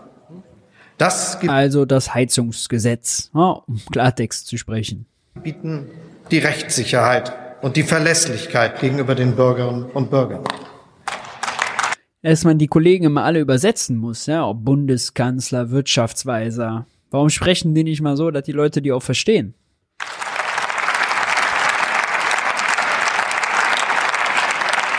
Mit einem Nachtragshaushalt für 2023 werden wir zudem die Rücklage des Klima- und Transformationsfonds um 60 Milliarden Euro verringern. Zweitens. Wir haben Vorsorge getroffen, damit nicht automatisch neue finanzielle Verpflichtungen für die kommenden Jahre eingegangen werden. Und zwar so lange, bis wir alle Fragen präzise beantwortet haben, die sich nach dem Urteil stellen er erklärt wirklich nicht, was jetzt genau passiert. Ja, also jetzt sagt jetzt, alles klar, also es gibt so eine Haushaltssperre, es gibt ein paar Ausnahmen. Jetzt haben wir 60 Milliarden aus der Rücklage ausgebucht beim KTF. Nächstes Thema. Wichtig ist, laufende Ausgaben sind davon nicht betroffen. Der Staat wird seinen Aufgaben auch weiterhin gerecht. Ich sage das auch an die Bürgerinnen und Bürger gerichtet, die aufgrund mancher wilder Vorschläge und manch gezielter Falschmeldungen in den sozialen Medien verunsichert sind. In ihrem Alltag, hier und heute, ändert das Urteil des Bundesverfassungsgerichts nichts, völlig unabhängig davon, ob sie Kindergeld oder BAföG bekommen, eine Rente oder Wohngeld. Muss man sich mal vorstellen, ja. Er erklärt hier gerade, das Urteil hätte keine Konsequenzen, nennt dann natürlich richtige Beispiele, Bürgergeld, Rente und so weiter. Aber wir haben ja eben erlebt, die Preisbremsen laufen deswegen früher aus. Das heißt, es wird Alltag der Leute sein, nicht alle, weil es schon wieder günstigere Neuverträge gibt, aber einige, die noch teure alte Verträge haben, dass die höhere Preise zahlen müssen. Das betrifft deren Alltag, lieber Herr Scholz.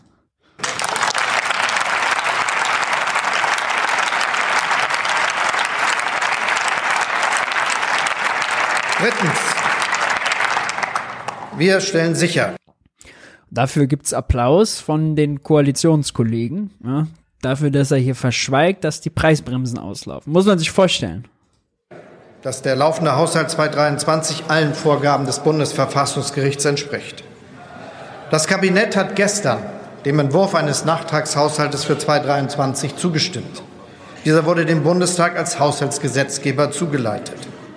Zudem werden wir dem Bundestag, wie schon gesagt, vorschlagen, einen Beschluss gemäß Artikel 115 Absatz 2 des Grundgesetzes zu fassen. Ich habe es gerade erwähnt.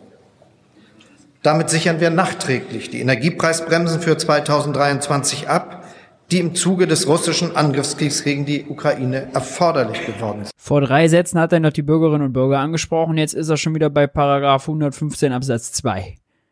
Und irgendwas, was er im Haushalt absichert, abstrakt. Das ist wichtig für die Bürgerinnen und Bürger, für unsere Krankenhäuser und für die Unternehmen. Und damit sichern wir auch die Unterstützung für die vom Hochwasser betroffenen Familien in Rheinland-Pfalz und Nordrhein-Westfalen. Das ist ein wichtiger Punkt, äh, denn für 23 gilt es nicht nur die Mittel aus dem WSF, dem Wirtschaftsstabilisierungsfonds, zu retten, also Preisbremse, Gas, Strom, sondern auch die Mittel aus dem Wiederaufbaufonds fürs Ahrtal. Denn äh, das Urteil war ja, das Gelder müssen in dem Jahr ausgegeben werden, wo die Notlage erklärt wird und dürfen nicht in den nächsten Jahren mitgenommen werden. 21 hat man eben 30 Milliarden fürs Ahrtal ins Schaufenster gestellt.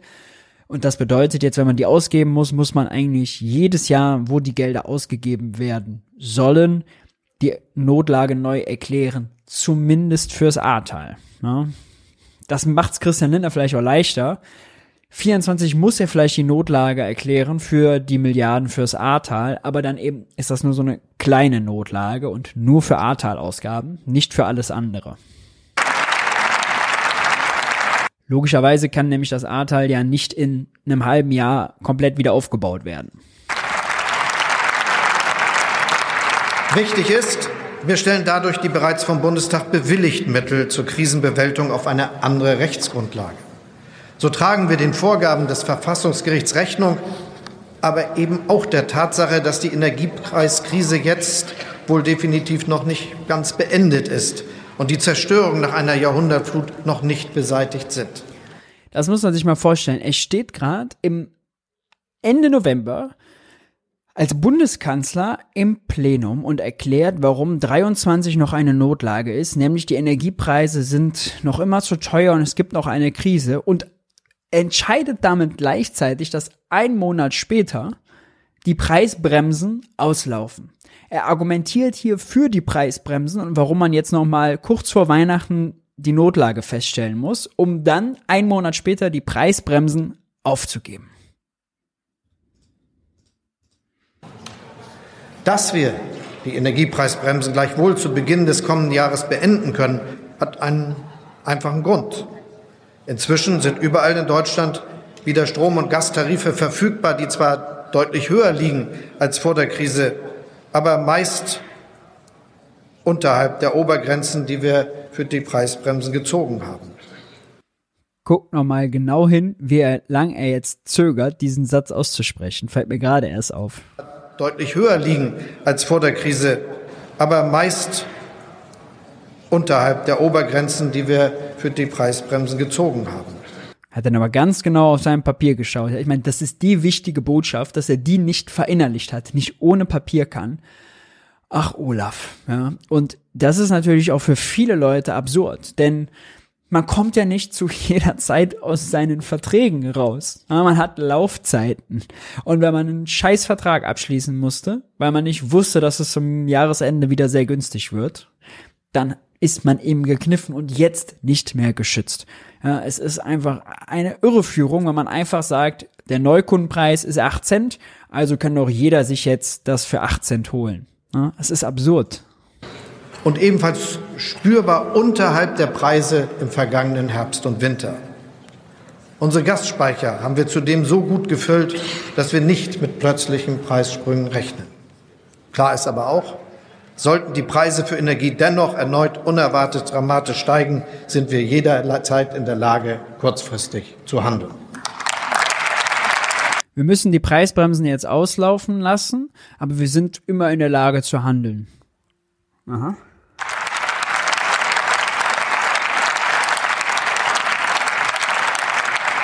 Viertens, die Regierungsfraktionen haben vergangene Woche beschlossen, über die Auswirkungen des Urteils auf den Haushaltsentwurf für 2024 ausführlich zu beraten. Dafür haben sie den Abschluss der Haushaltsberatung verschoben. Das gibt uns Zeit, vorhandene Spielräume im Haushalt auszuloten, Schwerpunkte zu setzen und natürlich auch Ausgaben zu beschränken.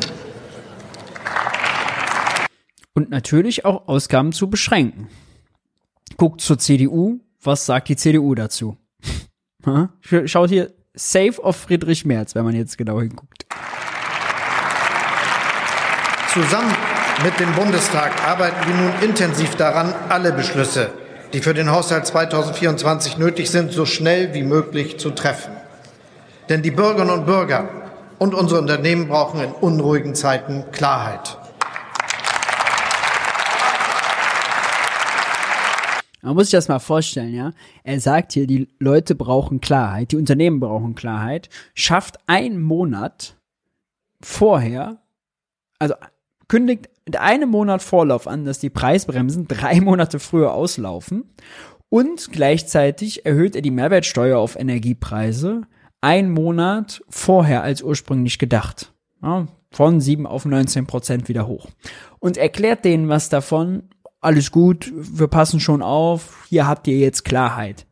Also, wenn das, das ist das absolute Gegenteil von Klarheit und von Planungssicherheit. Die sind hier der kompletten Willkür ausgesetzt. Bei der Gastro war es ja genauso. Ja, wurde jetzt auch erst mit dem Haushaltsentwurf 24, äh, den es da mal gab, äh, entschieden, vor ein paar Wochen, dass die Mehrwertsteuer in der Gastro wieder steigt, von 7 auf 19 Prozent, ein Monat oder anderthalb, bevor das passieren soll. Ja. Und ganz klar ist, die Bürgerinnen und Bürger können darauf vertrauen, dass der Staat seine Zusagen ihnen gegenüber einhält. Wir lassen niemanden allein mit den Herausforderungen. Die Bürgerinnen und Bürger können vertrauen, dass der Staat seine Versprechen einhält, so wie Olaf Scholz. Wir hatten es in der, im vorletzten Briefing, als Thilo mit dabei war, ich das Video gezeigt, wie Olaf Scholz in der Wahlkampfarena einem Gastronomen versichert, die Mehrwertsteuersenkung in der Gastro, da können Sie sich auf mich verlassen, die schaffen wir nie wieder ab. Haha, haha, haha, haha. Vergessen. Ne? Wird jetzt abgeschafft, wird wieder erhöht. Dieses, Sie können mir vertrauen, ich stehe zu meinem Wort. Ja das glaubt dem vielleicht noch ein Rele Benko und ein Christian Olearius, aber das sind auch die einzigen zwei im Land. Herausforderungen, mit denen wir es aktuell so geballt und deswegen wird er da im Parlament auch ausgelacht. Zu tun haben. You'll never walk alone. Das habe ich im vergangenen Jahr versprochen und dabei bleibt es. You Never Walk Alone, aber der Staat erhöht jetzt steuerlich mal eben die Energiepreise für 27 Millionen Haushalte zum Februar äh, 24. You Never Walk Alone, aber du musst halt, also Päckchen laden wir dir schon auf den Rücken. Laufen wird unangenehmer, aber immerhin musst du nicht alleine laufen.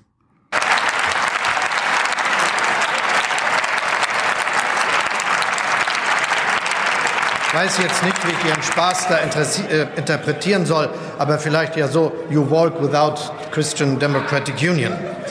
Also das ist vielleicht kein so guter Einfall. Jetzt macht der Kanzler noch äh, Plenum, Sprache, äh, Witze auf Englisch. Ja, naja, äh, so ging die Rede weiter, sehr holprig, permanent mit den Augen auf dem Papier, um dann am Ende folgendes Fazit zu ziehen, damit der Spuk auch bald ein Ende hat. Mitten im Aufbruch in eine neue Ära. Vergleichbar. Also das Gelächter war dann tatsächlich sehr häufig. In seiner Dimension nur mit dem Aufbruch in das Industriezeitalter. Jetzt Schon in den allernächsten Jahren entscheidet sich, wo künftig Wertschöpfung stattfindet, wo Innovation und Wohlstand zu Hause sind in einer klimaneutralen Welt.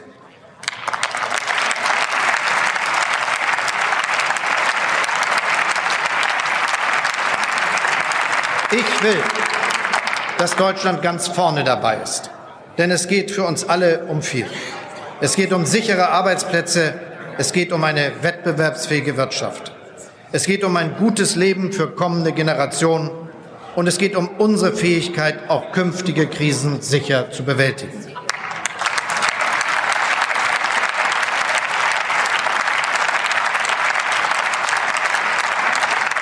Mit diesen klaren Prämissen beraten wir jetzt über den Haushalt für das kommende Jahr mit der nötigen Ruhe und in Verantwortung für unser Land. Darauf können die Bürgerinnen und Bürger sich verlassen. Dafür stehe ich als Bundeskanzler. Ich danke Ihnen. Also mal jetzt mal fernab von jeder Performance- und Stilkritik. Ne? Er hat da einfach keine Informationen gebracht, außer dass die Preisbremsen auslaufen. Er hat sich zehn Tage unter den Teppich verkrümelt oder noch länger, um dann im Bundestag zu kommen, permanent nur abzulesen und außer Geschwätz nichts dabei zu haben Außer peinliche englische Phrasen hat er natürlich noch eingepackt. Geklaut, selbstverständlich. Und die Information, die Hiobsbotschaft. Der Staat schützt euch, wir schützen euch, aber die Preisbremsen, die schaffen wir ab. Ja. Das war die Re groß angekündigte Regierungserklärung von Olaf Scholz. Was soll man dazu sagen? Eine Steilvorlage für Friedrich Merz und äh, der hat wie folgt darauf geantwortet.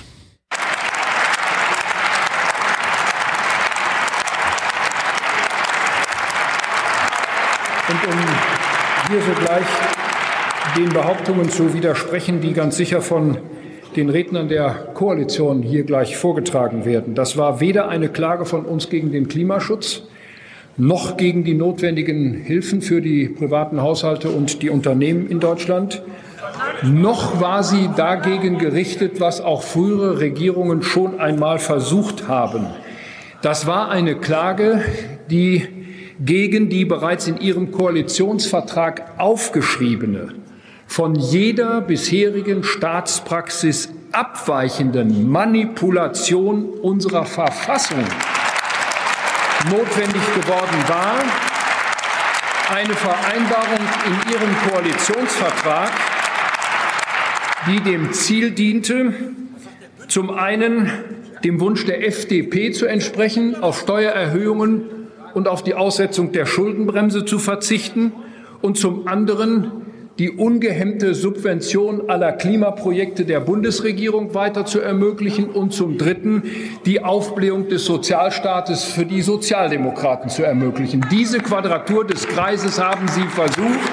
Und dieses Kartenhaus ist am 15. November 2023 zusammengebrochen. Das war das Ergebnis der Entscheidung von Karlsruhe. Und meine Damen und Herren, der Urheber der Urheber dieser verfassungswidrigen Konstruktion war kein geringerer als Sie, Herr Bundeskanzler.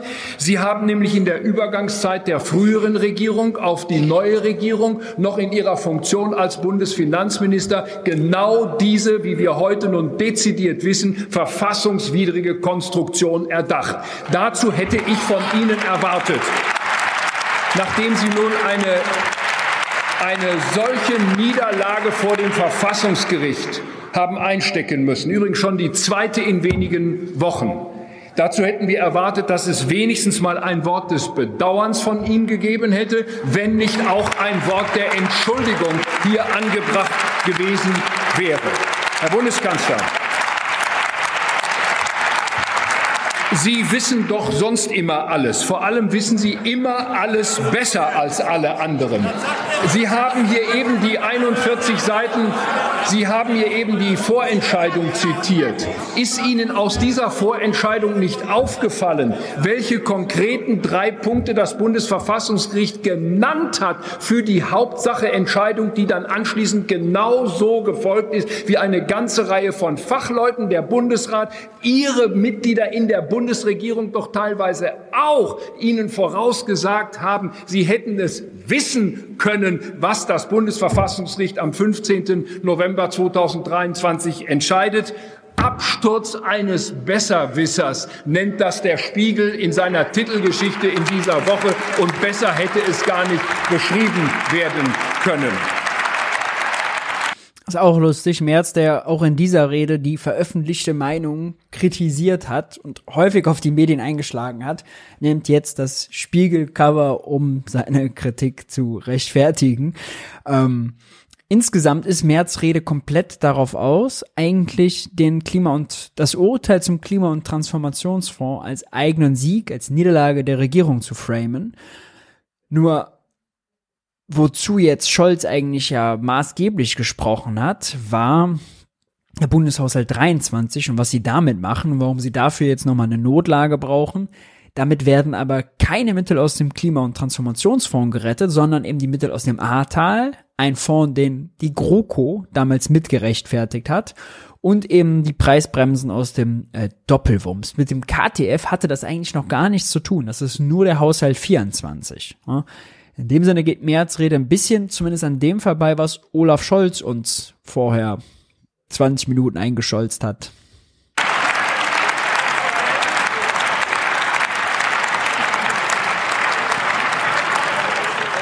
Nun will ich äh, nicht nur hier Kritik üben heute Morgen, sondern ich will mich, weil es gerade von Ihnen so viel Zwischenrufe gibt, ich will mich bei einem Mitglied.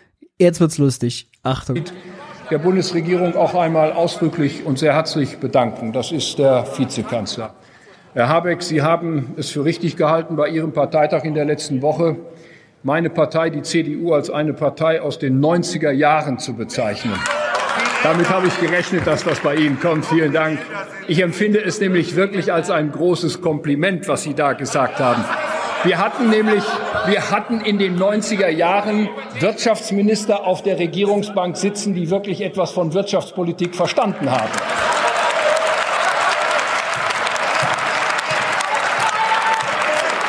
Wir hatten, wir hatten.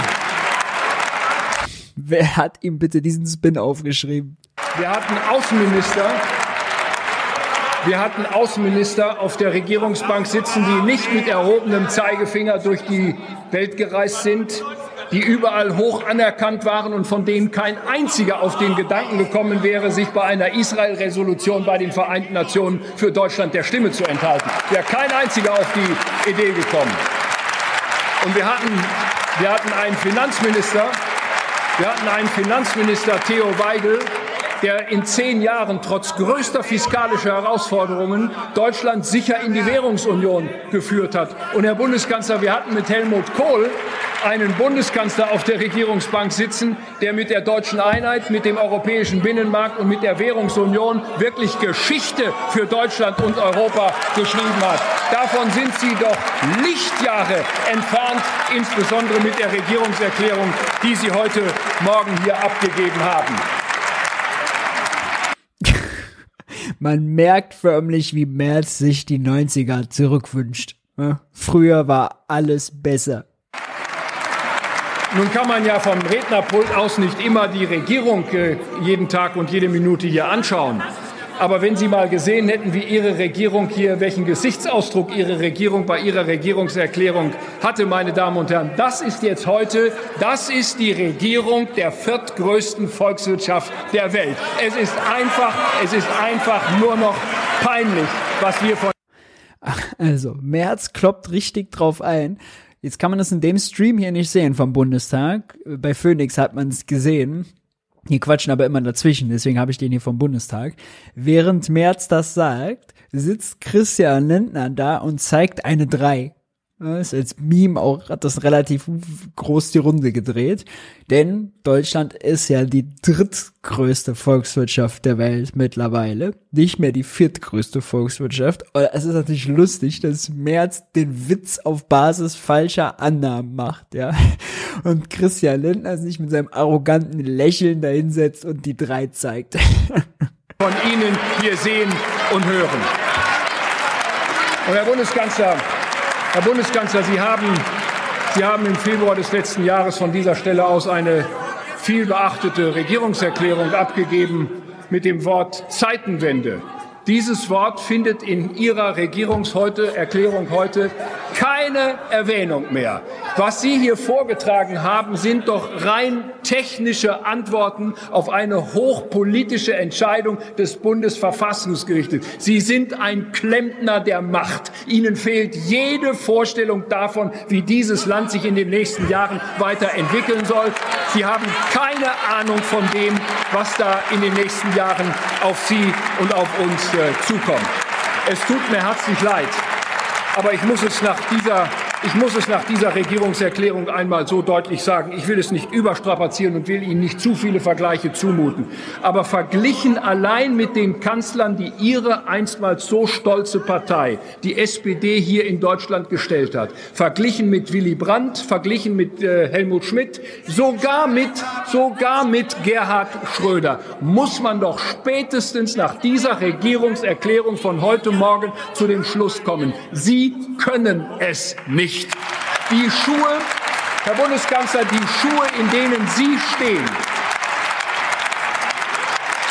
die Schuhe, in denen Sie stehen als Bundeskanzler der Bundesrepublik Deutschland, die sind Ihnen mindestens zwei Schuhnummern zu groß. Anders kann man es nicht sagen, nach dem, was wir heute Morgen hier von Ihnen gehört haben. Rums, rums, rums. Ja, ein Diss nach dem nächsten auf sehr persönlicher Ebene. Ähm, Klempner der Macht, ja, so hat Friedrich Merz eben Olaf Scholz bezeichnet. Das war danach eine Riesendebatte in den Medien, was das eigentlich zu bedeuten hatte. Klempner der Macht, ja. Die SPD hat nachher den Spin daraus gemacht, oh ja, wir sind natürlich, wir sind Anhänger des Handwerks. Vielen Dank fürs Kompliment. Merz hat sich irgendwann dann nochmal dafür erklärt, äh, in sehr schräger Art und Weise bei der Welt und gesagt, er meinte, naja, die Klempner sind nur die, die kleine Schräubchen drehen, das sind nicht die, die das Haus planen oder den Bau verantworten, sinngemäß. Auch keine so richtig verstanden. Äh? Mehr scheinbar ziemlich wenig mit äh, denen zu tun. Dann sind die Medien losgezogen und wollten überall bei Handwerksunternehmen angefragt, äh, damit die das mal erklären. So, also das war wirklich diese ganze Debatte, ja, rund um den Haushalt, diese Regierungserklärung, ein einziges Trauerspiel, ein einziges Trauerspiel. Und als wäre das noch nicht genug gewesen, kriegt auch noch Kai Wegner, regierender Bürgermeister, wenn man so will, Ministerpräsident, so hieße das in anderen Bundesländern, aus Berlin, der für Investitionen unter der Schuldenbremse getrommelt hat und gesagt hat, man müsse sie vielleicht mal dafür öffnen. Auch der kriegt noch kräftig sein äh, Fett weg von Friedrich Merz. Und zwar klingt das so können mit umweltverträglichem Wachstum und hoher Beschäftigung, ohne dabei unsere Staatshaushalte zu ruinieren. Und damit Sie sich bitte keine Illusionen machen. Damit Sie sich bitte keine Illusionen machen. Wir werden an der Schuldenbremse des Grundgesetzes festhalten. Und so spricht übrigens ein Ideologe und kein Pragmatiker. Versuchen Sie erst gar nicht, versuchen Sie erst gar nicht, versuchen Sie erst gar nicht einen Keil in die Union zu treiben. Wir reden, versuchen Sie es erst gar nicht, versuchen Sie es nicht, meine Damen und Herren. Die Entscheidungen werden hier im Deutschen Bundestag getroffen und nicht im Rathaus von Berlin. Wir entscheiden hier darüber, wo wir entscheiden hier darüber und wir Raunen in den Reihen. Die Entscheidungen werden hier getroffen und nicht im Rathaus von Berlin. Klarer Diss an Kai Wegner. Äh, dazu wurde Merz tatsächlich im Bericht aus Berlin auch gefragt, wie er das denn gemeint Halt mehr oder weniger dasselbe gemeint habe. Und das hören wir uns auch mal an, passenderweise dazu. Ich will ein Herr Wegner hat aber auch nach ihrem Appell, auch nach ihrer klaren Ansage im Bundestag nochmal nachgelegt. Hören wir mal kurz, Herrn Wegner. Ich will eine Reform dieser Schuldenbremse. Ich habe prinzipiell nichts gegen Schuldenbremsen, ganz im Gegenteil. Wir brauchen solide Haushalte und solides Finanzieren. Aber gerade in diesen Zeiten brauche ich auch Investitionen in die Zukunft. Es hatte ähm, noch mal ein Treffen geben sollen ähm, mit Ihnen und Herrn Wegner. Hat es das schon gegeben? Wir treffen uns in der kommenden Woche und werden dann über diese Themen miteinander sprechen. Und ich will es mal auch mit Bezugnahme auf Ihren Bericht eben sagen. Rainer Haselhoff hat das eben ganz anders gesagt. Er sagt, wir brauchen verfassungskonforme Möglichkeiten, zum Beispiel für die Investitionen in Sachsen-Anhalt oder in äh, Sachsen. Und das ist doch genau das, was wir alle wollen, nämlich verfassungskonforme Lösungen. Und noch steht die Schuldenbremse in der Verfassung. Und wenn es nach der Bundestagsfraktion und auch mir persönlich geht, dann bleibt sie da auch, weil mhm. wir im Augenblick keine Notlage haben, die so groß ist, dass wir nun noch mehr Schulden machen müssen. Frau Hassel, ich will Ihnen einfach mal die Auswirkungen auch sagen. Die Schulden, die wir jetzt schon haben. Ja, bliblablub, die armen Kinder haben wir alles schon tausendmal gehört. Äh, die Floskeln. Interessanter Streit in der CDU, auf jeden Fall, der da läuft. Äh, wir werden ihn äh, weiter verfolgen. Und dann hat Merz äh, nochmal weil er so in Laune war, überall darauf einzuprügeln, sich auch nochmal die europäischen Nachbarn vorgeknöpft.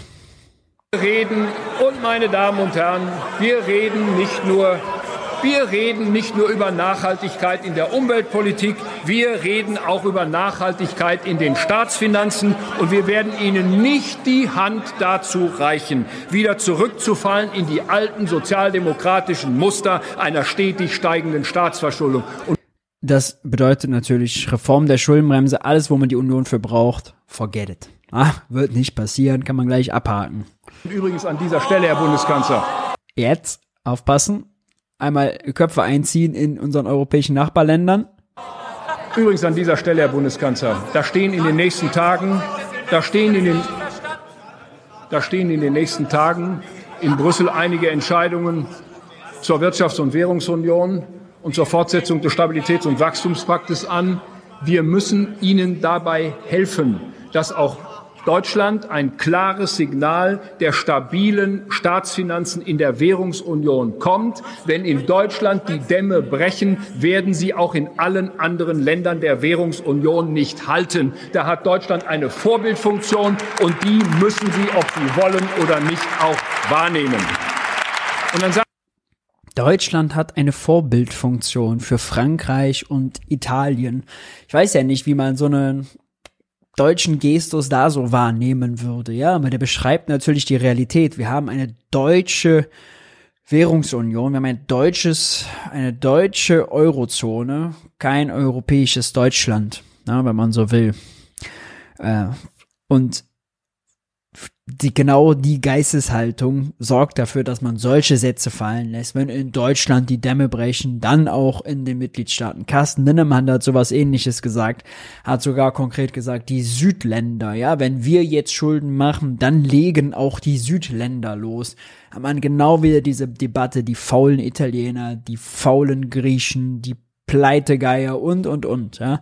Diese ganzen äh, Stigmata und Narrative. Und das schaffen wir jetzt nicht ökonomisch, das komplett aufzudröseln. Aber die Realität ist, Deutschland ist darauf angewiesen, dass diese anderen Länder viele Schulden machen. Denn der deutsche Exportüberschuss lebt ja davon, dass das Ausland Schulden macht für Deutschland. Denn wenn wir mehr verkaufen, 200 Milliarden jedes Jahr mehr verkaufen ans Ausland, als wir von dort einkaufen, dann müssen diese 200 Milliarden ja irgendwo herkommen. Ja, also dieser deutsche Exportüberschuss würde gar nicht funktionieren, wenn alle anderen auch solche Schuldenvermeider wären, wie Friedrich Merz es gerne für Deutschland will. Das ist noch die ganze makroökonomische Absurdität da dran. So viel jedenfalls zu Friedrich äh, Merz. auf äh, eine Reform der Schuldenbremse ist definitiv nicht zu setzen. Jetzt hören wir noch mal rein, was denn die Grünen, was Katharina Dröge dazu sagt. Die hat sich auch März vorgenommen und ihn als unverantwortlich, dass er hier so destruktive Oppositionsarbeit macht, äh, bezeichnet und äh, einige interessante Sachen gesagt. 738 Milliarden Dollar. 738 Milliarden Dollar. Das ist das, was die USA investieren, um die amerikanische Wirtschaft nach vorne zu bringen, um mit Klimaschutz neue Jobs zu schaffen. 738 Milliarden Dollar, das ist eine Zahl, die aus meiner Sicht eins deutlich macht. Übrigens, eine Sache zwischendurch. Ich habe gerade im Chat nämlich gesehen. Es gab letzte Woche ein interessante, äh, interessantes Interview von einem äh, ehemaligen äh, griechischen, ich glaube, er war aus dem war Wirtschaftsminister? Es war nicht Zip, äh, es war nicht äh, Varoufakis, nicht der Finanzminister. Weiß ich jetzt gerade nicht mehr den Namen. Auf jeden Fall der quasi diese Austeritätspolitik, die man den Griechen aufgezwungen hatte, damals umsetzen musste. Der hat Deutschland den absurden Vorschlag gemacht, wie Deutschland damals gesagt hat. Naja, wenn Deutschland jetzt das Geld fehlt im Haushalt, da können die anfangen, Inseln zu verkaufen. Ja? Warum nicht Sylt beispielsweise einfach mal verkaufen? einfach mal verkaufen, weil das war ja was, was tatsächlich damals die Troika von Griechenland wollte, was da mal äh, vorgeschlagen wurde, ja, einfach die Absurdität mal gespiegelt. Wer hier nicht mitspielt, verliert. Wer nicht bereit ist, in relevanter Größenordnung einzusteigen, bei Investitionen in grüne Technologien, bei Investitionen in Infrastruktur, die die Zukunft bringen, der wird im Wettbewerb zwischen den größten Wirtschaftsräumen der Welt gnadenlos verlieren. Und ehrlich gesagt, das sollte niemand wollen. Ich kann zumindest für diese Koalition sagen, wir wollen das explizit nicht. Wir wollen, dass Unternehmen Jobs in Deutschland schaffen, wenn sie Batteriefabriken investieren oder in die Chipproduktion. Wir wollen, dass Unternehmen in Energieeffizienz investieren, weil sie was fürs Klima bringen, aber weil sie den Unternehmen eben auch Kosten sparen. Wir wollen, dass Unternehmen den Sprung wagen in neue Technologien. Stahl erzeugt mit grünem Wasserstoff, Zement produziert mit deutlich weniger CO2. Wir wollen, dass Solarmodule wieder in Sachsen hergestellt werden. Und deswegen ist es notwendig, dass wir hier weiter investieren und dass wir die Wirtschaft an dieser Stelle unterstützen. Nur vom Spin, ne? Das ist so ein bisschen was, was äh, wir hatten es schon mal, das hat Ricarda Lang in Bayern für die Grünen auch so gemacht die Grünen als absolute Wirtschaftspartei geframed. Ja, und das jetzt auch hier. Wir sind die, die die Investitionen wollen, die die Transformation wollen, die die Industrie hier wollen, während Scholz nix sagt und die CDU hier nur kürzen, kürzen, kürzen will, ja, aber nichts eigenes anbietet. Interessanter Spin, den die Grünen da machen. Und ich bin wirklich froh, dass es dafür mittlerweile auch breite Unterstützung gibt alle Wirtschaftsminister vom Bund und in allen Bundesländern gemeinsam, jeder politischen Farbe, haben sich gestern gemeinsam dafür ausgesprochen, dass die Investitionen im Klima und Transformation fortgesetzt werden können. So sieht das nämlich aus, wenn die CDU irgendwo Verantwortung trägt, dann erkennt sie auch die Realität. Und ja, stimmt, auch das äh, sieht man sehr deutlich. CDU in Verantwortung und CDU in Opposition sind zwei ganz verschiedene Sprachrohre. Uns geht es um die Zukunft des Wirtschaftsstandortes Deutschland. Uns geht es darum, dass unsere Unternehmen international wettbewerbsfähig sind. Uns geht es darum, Hunderttausende Arbeitsplätze in diesem Land zukunftsfähig zu erhalten. Und deshalb ist es keine gute Nachricht, und es kann auch keine gute Nachricht aus Sicht einer Oppositionsfraktion sein, auch nicht aus Sicht der CDU, wenn nach dem Urteil des Bundesverfassungsgerichtes 60 Milliarden Euro im Klima- und Transformationsfonds nicht mehr genutzt werden können. Und dann kann man sich hier nicht so schulterzuckend hinstellen und sagen, ist mir doch egal, wenn diese Investitionen nicht mehr möglich sind, ist mir doch egal, wenn die Wirtschaft dann in eine Wirtschaftskrise rutscht, das Geld ist eben weg Sie haben hier mit Ihrem Gelächter ziemlich deutlich gemacht, dass Ihnen das Schicksal von Unternehmen, die sich gerade Sorgen um diese Zukunft machen, dass Ihnen das Schicksal von Beschäftigten in diesem Land, die Antworten brauchen, ehrlich gesagt ziemlich egal sind. Sie finden das ja sogar lustig. Und ich muss Ihnen sagen, damit trifft sie jetzt natürlich rein strategisch einen wunden Punkt bei der CDU, die sich als die Wirtschaftspartei da aufspielen, ja, und auch permanent, das ist ja auch der Widerspruch bei diesem Urteil Das Urteil kickt die Investitionen erstmal auf äh, die Resterampe, die gerade dafür sorgen, dass es eben diese Industrialis Deindustrialisierung, die die CDU befürchtet, nicht gibt. Ja. Im KTF sind natürlich nicht nur grüne Projekte, sondern eben auch Strompreissenkungen für die Industrie, damit sie auch einfach nicht abwandert, ja, was äh, die CDU ja sonst immer befürchtet. Sagen, ich werfe Ihnen nicht vor, dass Sie geklagt haben. Ich werfe Ihnen nicht vor, dass Sie geklagt haben. Es ist das gute Recht einer Opposition, Gesetze, auch welche, die Sie selbst in ähnlicher Art und Weise gemacht haben, es ist hier egal, Gesetze in Karlsruhe überprüfen zu lassen. Das werfe ich Ihnen nicht vor. Und ich sage auch ganz deutlich, das Urteil aus Karlsruhe, das ist sonnenklar. Das ist hart, das ist klar, das ist eindeutig. So wie wir den Nachtragshaushalt 2021 gebucht haben, so ging es offensichtlich nicht. Auch das, ja, äh, ganz klare andere Worte als von Olaf Scholz. Das Urteil ist klar, so wie wir es gemacht haben, ging es nicht. Das haben wir als Regierung gemeinsam falsch eingeschätzt und das bedauern wir. Das kann. Das bedauern wir, das haben wir falsch eingeschätzt, ja. Offenes Eingeständnis. Andere Kommunikation als Olaf Scholz ich ganz klar sagen, das war für niemanden gut, dass wir das falsch eingeschätzt haben. Und das räumen wir jetzt auf. Das ist die Verantwortung, der wir uns stellen. Schritt für Schritt. Das Erste, was wir machen, ist der Nachtragshaushalt 2023. Wir schaffen Sicherheit. Sicherheit für die Menschen, die angewiesen waren in einer Energiekrise auf Gas- und Strompreisbremsen, mit denen wir in einem schwierigen Winter im letzten und in diesem bezahlbare Energiepreise garantiert haben. Und das ist wichtig. Wir schaffen auch jetzt den Prozess für den Haushalt 2024 und ja. Das Argument ist aber natürlich Quatsch. Ne? Wir schaffen Sicherheit mit den Preisbremsen. Nee, nee. Also die Preisbremsen, da sind die Leute sowieso sicher, dass die 23 fließen. Die Sicherheit, die die jetzt schaffen, ist eine technokratische Sicherheit. Die müssen das machen, um einen verfassungskonformen Haushalt zu machen. Die Leute draußen interessiert das nicht. Für die Leute ist es keine Sicherheit, wenn die Preisbremsen früher aufhören. Und die Leute interessiert nicht, dass die da jetzt haushalterisch irgendwas dribbeln müssen, damit das Verfassungsgericht nicht nochmal sagt, na, na, na, so geht's aber nicht. Das ist den Leuten egal. Das ist, das ist selbst eingeredet, dass das Sicherheit schafft. Das ist Quatsch. Das gebe ich auch ganz unumwunden zu. Da liegt in dieser Koalition noch ein Stück Arbeit vor uns. Da müssen wir uns noch darauf verständigen, weil das Urteil von Karlsruhe nicht einfach war, weil der Weg auch nicht leicht ist, das jetzt zu realisieren. Aber wir haben ganz klar miteinander gesagt, wir als Koalitionsfraktion, wir verhandeln das miteinander. Wir werden Lösungen finden. Wir werden das zügig umsetzen und mit der notwendigen Sorgfalt. Darauf können sich die Menschen in diesem Land verlassen.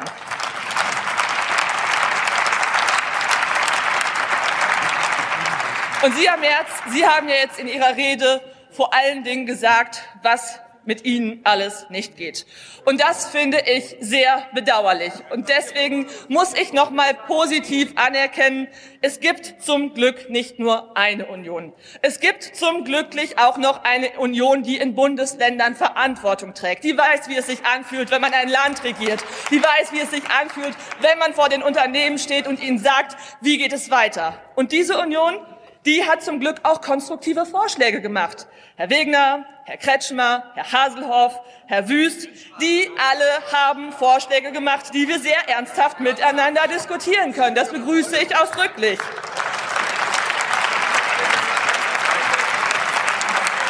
Wenn die Ministerpräsidenten der Union sagen, sie halten eine Modernisierung der Schuldenbremse für notwendig, dann kann ich für mich sagen, ich finde das nachvollziehbar. Denn die Schuldenbremse, so wie sie handwerklich damals auch von Ihnen ausgestaltet wurde, die führt nicht dazu, dass wir weniger Schulden machen. Die führt im Endeffekt nur dazu, dass wir Schulden in der sinnlosesten aller möglichen Formen machen. Wenn wir wenn wir künftigen Generationen kaputte Autobahnbrücken hinterlassen, dann hinterlassen wir ihnen auch Schulden. Denn künftige Generationen können diese Brücken in Zukunft ja nicht alle zusammenbrechen lassen. Das würde in Deutschland einen Verkehrskollaps heraufbeschwören, den niemand wollen kann. Deswegen, zukünftige Generationen werden trotzdem investieren müssen. Nur dann wird es eben teurer, weil wir zu spät gehandelt haben. Dann wird es komplizierter, dann gibt es mehr Ärger. Und deswegen ist das die sinnloseste Form von Verschuldung, die man sich ausdenken kann. Und generationengerecht ist daran gar nichts. Also das ist ein interessanter Spin, das auch als die sinnloseste Art von Verschuldung zu nennen. Aber das ist ja vor allem dann so, weil in Zukunft wir eine, wegen der Alterung der Gesellschaft, weniger junge Erwerbstätige, viel mehr zu versorgende alte Rentner haben und dann noch gleichzeitig die Infrastruktur komplett modernisieren müssen, ja wieder in Schuss bringen müssen. Also mit weniger Leuten, die mehr Leute versorgen müssen, auch das noch nebenbei regeln, weil ja nun mal Arbeitskraft knapp ist. Ja, Geld, das ist nicht knapp. Arbeitskraft ist knapp. Und im Übrigen ist jetzt nochmal, das, das ist wichtig, da nochmal vielleicht zu sensibilisieren, sensibilisieren, Zungenbrecher, weil sie das ein bisschen angedeutet hat und Christian Lindner das jetzt gerade in jedem Interview bringt. Christian Lindner sagt jetzt gerade in jedem Interview, naja, also klar, Schuldenbremse haben wir nicht eingehalten, stimmt schon, aber es ist ja so, wir haben ja trotzdem die Schuldenquote reduziert. Die Schuldenquote ist unter Lindners äh, Eigenschaft als Finanzminister erklärt er permanent von 69 Prozent auf bald 65 Prozent geschrumpft, ja, obwohl die Schuldenbremse nicht eingehalten wurde. Warum? Naja, die Schuldenquote ist das nominale Bruttoinlandsprodukt, was man nimmt. Die Schulden teilt durch das nominale Bruttoinlandsprodukt. Das nominale Bruttoinlandsprodukt ist aber nicht preisbereinigt. Das ist das inflationierte Bruttoinlandsprodukt. Da sind die Inflation hängt da komplett mit drin. Das ist also letztes Jahr sechs Prozent größer geworden, ohne real, dass sich irgendwas verändert hat. Kein Wunder, dass also die Schuldenquote sinkt, wenn natürlich das, was unterm Bruchstrich äh, steht, deutlich größer wird. Also, für all die, die sich fragen, wie kann das sein? Lindner macht Schulden, die Wirtschaft schrumpft eigentlich, wir haben doch Krise, Rezession. Wie kann dann die Schuldenquote sinken? Naja, die wird eben am nominalen Bruttoinlandsprodukt gemessen, nicht real. Und deswegen hat die FDP sich hier eine Zahl rausgepickt, mit der sie ihr eigenes Image retten kann. Nur die ist natürlich also durch die hohe, äh, die sowieso schon ist eine ziemlich beknackte Zahl, diese Schuldenquote, aber so wie die FDP sie jetzt dann frisiert hat für sich und zurechtgelegt, noch mal weniger aussagekräftig. Gut, so viel zur Regierungserklärung. Jetzt ist Zeit für eure naiven Fragen. Ähm, haut die gerne in den Chat, wenn ihr äh, etwas wissen wollt. Entweder generelle Fragen zur Wirtschaft, Wirtschaftspolitik oder eben gerne auch Fragen zu den Themen, die wir heute hier im Stream hatten. Eine Sache will ich noch nachmelden. Die hatte ich bei der Vorbereitung, ist die mir durchgerutscht, obwohl die sehr, sehr wichtig und sehenswert war. Hier eine Pressemitteilung von der Deutschen Umwelthilfe. Bahnbrechendes Klimaurteil. Deutsche Umwelthilfe zwingt Bundesregierung vor Gericht zur Aufstellung von wirksamen Klimaschutz-Sofortprogrammen. Das Oberverwaltungsgericht in Berlin-Brandenburg hat geurteilt, die Regierung verstößt gegen das Klimaschutzgesetz und muss gesetzeskonforme Klimaschutz-Sofortprogramme in den Sektoren Gebäude und Verkehr vorlegen. Ja. Wir hatten es hier ganz häufig in den gemeinsamen Briefings mit Jens Brodersen schon ausgelegt, wie absurd das ist, dass die Regierung sagt, wir haben eigentlich eine Gesetzeslage, die zwingt uns, dass die Minister für Verkehr und Gebäude, wenn sie ihre Klimaziele verfehlen, ein Sofortprogramm auflegen. Aber die machen dieses Sofortprogramm nicht mit dem Verweis darauf, das Gesetz ändern wir irgendwann. Ne? Dagegen hat äh, die Deutsche Umwelthilfe geklagt, haben Recht bekommen vor dem äh, Oberverwaltungsgericht. Chris, äh, Christian Lindner, sage ich schon, Volker Wissing war natürlich angepisst, kann man sich ja vorstellen. Er hat angekündigt, in Revision zu gehen. Die wollen sich natürlich jetzt retten, indem sie dann sagen, ah ja, jetzt haben wir eine veränderte Gesetzeslage, also ist das alles Schnee von gestern, müssen wir auch keine Sofortprogramme mehr machen. Aber das ist schon absurd, ja, und äh, das ist jetzt dann die das nächste, die nächste Gerichtsklatsche, die die Ampel dort bekommt. Ist schon legitim dann zu hinterfragen, ob diese Staatspraxis, diese Regierungspraxis, äh, ob das nicht ein gewisses Muster hat, das dann immer von den Gerichten im Land wieder eingefangen werden muss. Ah, ist das so eine gute Art und Weise? Sprechen wir aber nochmal ausführlich äh, drüber, wenn Jens Brodersen, der Nachhaltigkeitsexperte, uns wieder hier mit seiner Audienz bereichert. Nun zu euren Fragen. Falls ihr zwischendurch schon welche im Chat hattet, immer noch mal reinstellen, denn ich schaff's dann nicht, äh, noch mal hoch zu scrollen. Wie genau funktionieren Kreditermächtigungen? Der Staat gibt ja an sich erst Geld aus, bevor er Kredite aufnimmt, um das Konto wieder auf Null zu bringen. Ist das ein rechtliches Konstrukt? Genau, Kreditermächtigungen sind ein rechtliches Konstrukt. Das eine ist, im Haushalt quasi sich freigeben zu lassen, dass man Staatsanleihen verkaufen darf. Und das andere ist dann die, naja, einfach die Praxis, äh, das auch äh, zu tun. Und das sind zwei verschiedene Paar Schuhe. Ja, denn beispielsweise kann es ja sein, dass Steuereinnahmen, die schwanken ja von Monat zu Monat und die werden auch korrigiert mit den Steuererklärungen und, und, und. Das heißt, man kann gar nicht die aus und unter Umständen kann es sein, dass der Staat sich ja vornimmt, im Januar ganz viel Geld auszugeben, wo noch nicht viele Steuereinnahmen da sind. Äh, und dann hat man einfach in dem ersten Monat total den Mismatch, muss dann schon Staatsanleihen verkaufen und Schulden machen.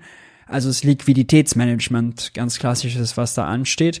Die Kreditermächtigungen sind nur die Erlaubnis, dass am Ende netto eben so und so viel mehr ausgegeben werden darf als äh, eingenommen. Aber das Ganze hinten dran, ja, das wirkliche Finanzieren, was die Bunde Finanzagentur des Bundes macht, das ist separat und losgelöst davon. Luis, hältst du es für sinnvoll, Strom- und Gaspreisbremsen für ewig bestehen zu lassen? Einfach schon als psychologische Vorsichtsmaßnahme für die Bürger. Kostet dem Bund ja erstmal nichts. Ja, äh, finde ich schon. Vor allem jetzt hätte man sie symbolisch mal zwei Jahre noch laufen lassen können. Und ein paar Leute betrifft das, ja. Wir hatten zuletzt, hat das Statistische Bundesamt nochmal erhoben, dass die Bestandspre die Preise von Bestandskunden im Schnitt 12 Cent waren. Also 12 Cent sind genau die Grenze, der Preisbremsen. Und die Preisbremsen greifen dann für die ersten 80 Prozent. Das heißt, da waren noch sehr viele Leute auch von den Preisbremsen betroffen. Nicht umsonst haben die ja 45 Milliarden in 23 gekostet. Und äh, zu behaupten, dass die Bestandskunden jetzt mittlerweile alle günstigere Verträge haben, halte ich nicht für haltbar. Ja, deswegen, das wäre gut, auch symbolisch gut. Ich verstehe auch nicht, dass die FDP das jetzt so schnell wegverhandeln konnte. Denn diese Milliarden, die es dafür jetzt braucht, ne, die hätte es beispielsweise ganz einfach mit einer einfach gesetzlichen Änderung der Schuldenbremse, der sogenannten Konjunkturkomponente, schon gegeben. Wenn man die Konjunkturkomponente anpasst, die besagt vereinfacht, wie viel mehr Schulden darf der Staat machen, wenn die Wirtschaft schlecht läuft. Da braucht nur die einfache Kanzlermehrheit für, hat die Ampel, braucht sie die Union nicht für ist für Christian Lindner gesichtswahrend, weil an der Verfassung wird nichts geändert. Ja, bleibt die Schuldenbremse, wie sie ist. Und dann hätten sie die Mittel gehabt für so eine Preisbremse. Auch halte ich das für ein strategisches Eigentum, mal ganz fernab von der, der ökonomischen Bedeutung. Wie wurde der Bundeshaushalt bemessen und diskutiert vor Einführung der Schuldenbremse? Ja, das ist auch eine gute Frage die Schuldenbremse wurde 2009 durch den Bundestag gepeitscht von Per Steinbrück, SPD damals, oh, war Finanzminister und hat 2016, meine ich, das erstmal für den Bund gegriffen. Vorher war es so, dass auch stand, im Grundsatz müssen Einnahmen und Ausgaben ausgeglichen sein, aber Investitionen dürfen schuldenfinanziert sein dahin, zu diesem Stand von 2009, könnte man einfach zurück und das wäre sogar deutlich progressiver und fortschrittlicher als diese goldene Regel und nur Nettoinvestitionen zu nehmen. Denn äh, da würde man viel mehr mit erreichen. Per Steinbrück hat zuletzt im Zeitinterview selbst gesagt, die Schuldenbremse ist nicht mehr zeitgemäß. Die logische Schlussfolgerung für einen SPD-Bundeskanzler wäre also, ich höre auf Per Steinbrück, der ja als derjenige, der die Schuldenbremse eingeführt hat, eine gewisse Kredibilität hat, Glaubwürdigkeit, wenn der sagt, die ist nicht mehr zeitgemäß, wickel ich die einfach zurück ab. Wir nehmen den Gesetzestext von 2009, da muss niemand aufwendig neue Gesetzestexte schreiben und haben einen besseren Status quo. Könnte man machen, wenn man denn wollte. Ähm, warum hat das Urteil zum Sondervermögen so große Wellen geschlagen und dieses Urteil erwähnt keiner? Da verstoßen die doch auch gegen die Verfassung. Gemeint ist das Urteil zum Klimaschutz-Sofortprogramm.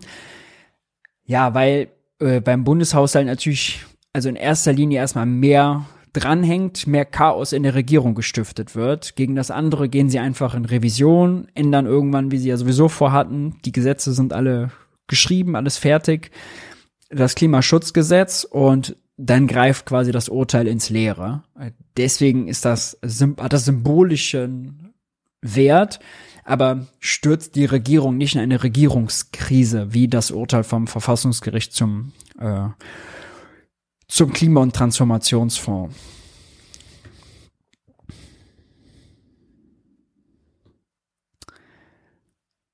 Mm, du sagst, die Schulden des Staates sind die Vermögen der Bürger. Was passiert mit dem Außenhandelsüberschussdefizit? Ja, also ganz vereinfacht gesagt, wenn wir den, dazu kann ich auch das äh, Interview mit Dirk Ehns übrigens empfehlen vom letzten Donnerstag bei Thilo. Der hat dazu auch einiges gesagt.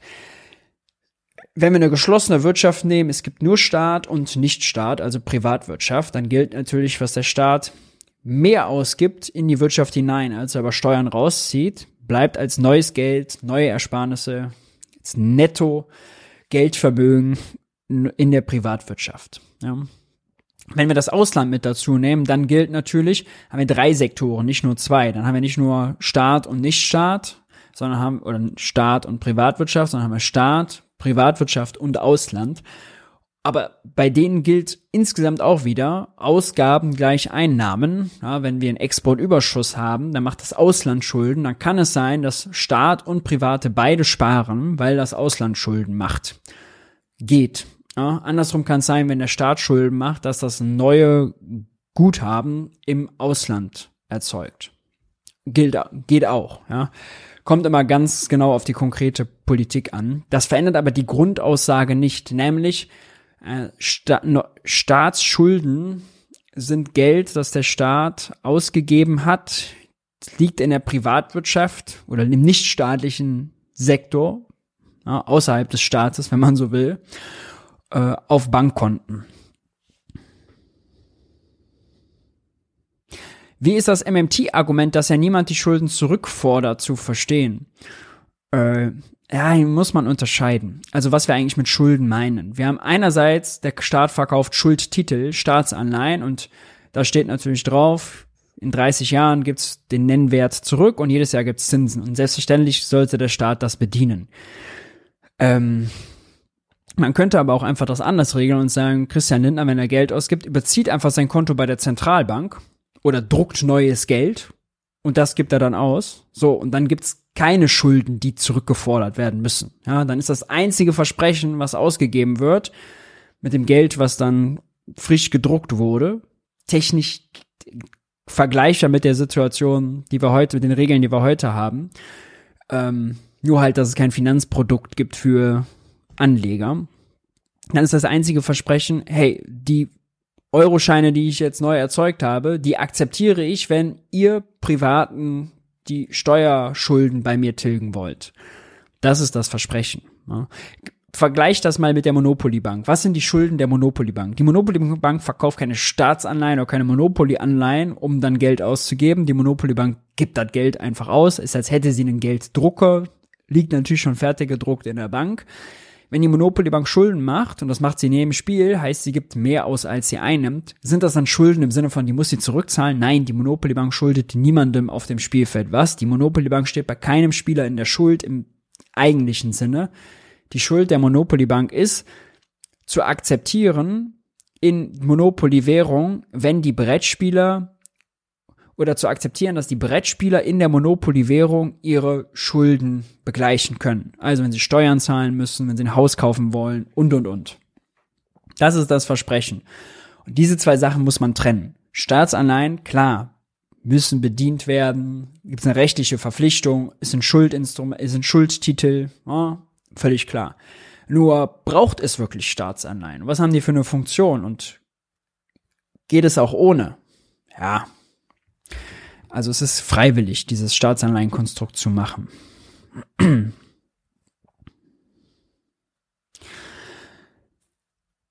Ähm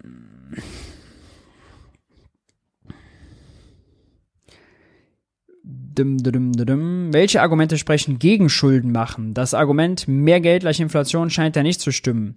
Naja, mehr Geld ausgeben in Zeiten, wo die Wirtschaft voll ausgelastet ist, Vollbeschäftigung und es gibt quasi keinen Straßenbauer mehr, dann könnte mehr Geld zur Inflation führen. Dann wäre es auch nicht sinnvoll, neues Geld auszugeben.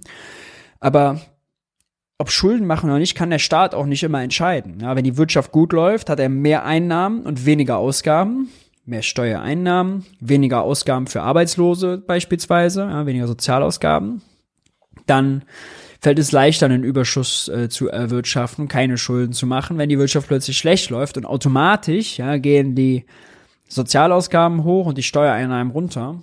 Dann macht der Staat halt Schulden. Äh, das weiß er am Anfang des Jahres, wo er den Haushalt beschließt, gar nicht was genau am Jahresende da rauspurzelt. Deswegen lasst uns lieber darauf gucken, wie ist die Auslastung der Wirtschaft, was sind die Projekte, die wir angehen müssen, gibt es da die richtigen Leute für, die richtigen Firmen, haben die Kapazitäten? Wenn ja, können wir uns das leisten? Äh, wenn nicht, müssen wir die irgendwie anders freisetzen, dann wird's kompliziert. Das sind interessante Debatten, aber äh, einfach nur auf die Schulden zu gucken, Neuverschuldung, Altschulden, alles langweilig. Ja, bringt alles relativ wenig. Ist an, am Kern der Debatte vorbei. Gut, ihr Lieben. Ich würde sagen, damit haben wir doch die Woche schön eingerahmt und zusammengefasst. Wir sehen uns nächste Woche Montag zu gleicher Zeit wieder, 8 Uhr, wie gehabt. Ich danke euch, dass ihr dabei wart. Ich danke allen, die jung und naiv unterstützt haben im letzten Monat. Wer das war, seht ihr jetzt gleich im Abspann. Wie das geht, findet ihr unter der Videobeschreibung oder auch jetzt gleich im Abspann. Alle, die jetzt live dabei waren, schön, dass ihr live dabei wart und fleißig mitdiskutiert habt. Ich freue mich, wenn ihr auf YouTube gleich einen Daumen hoch lasst. Fragen und so weiter diskutieren wir unter den äh, unten in den Kommentaren unter dem Video. Bis zur nächsten Woche. Macht's gut. Ciao, ciao.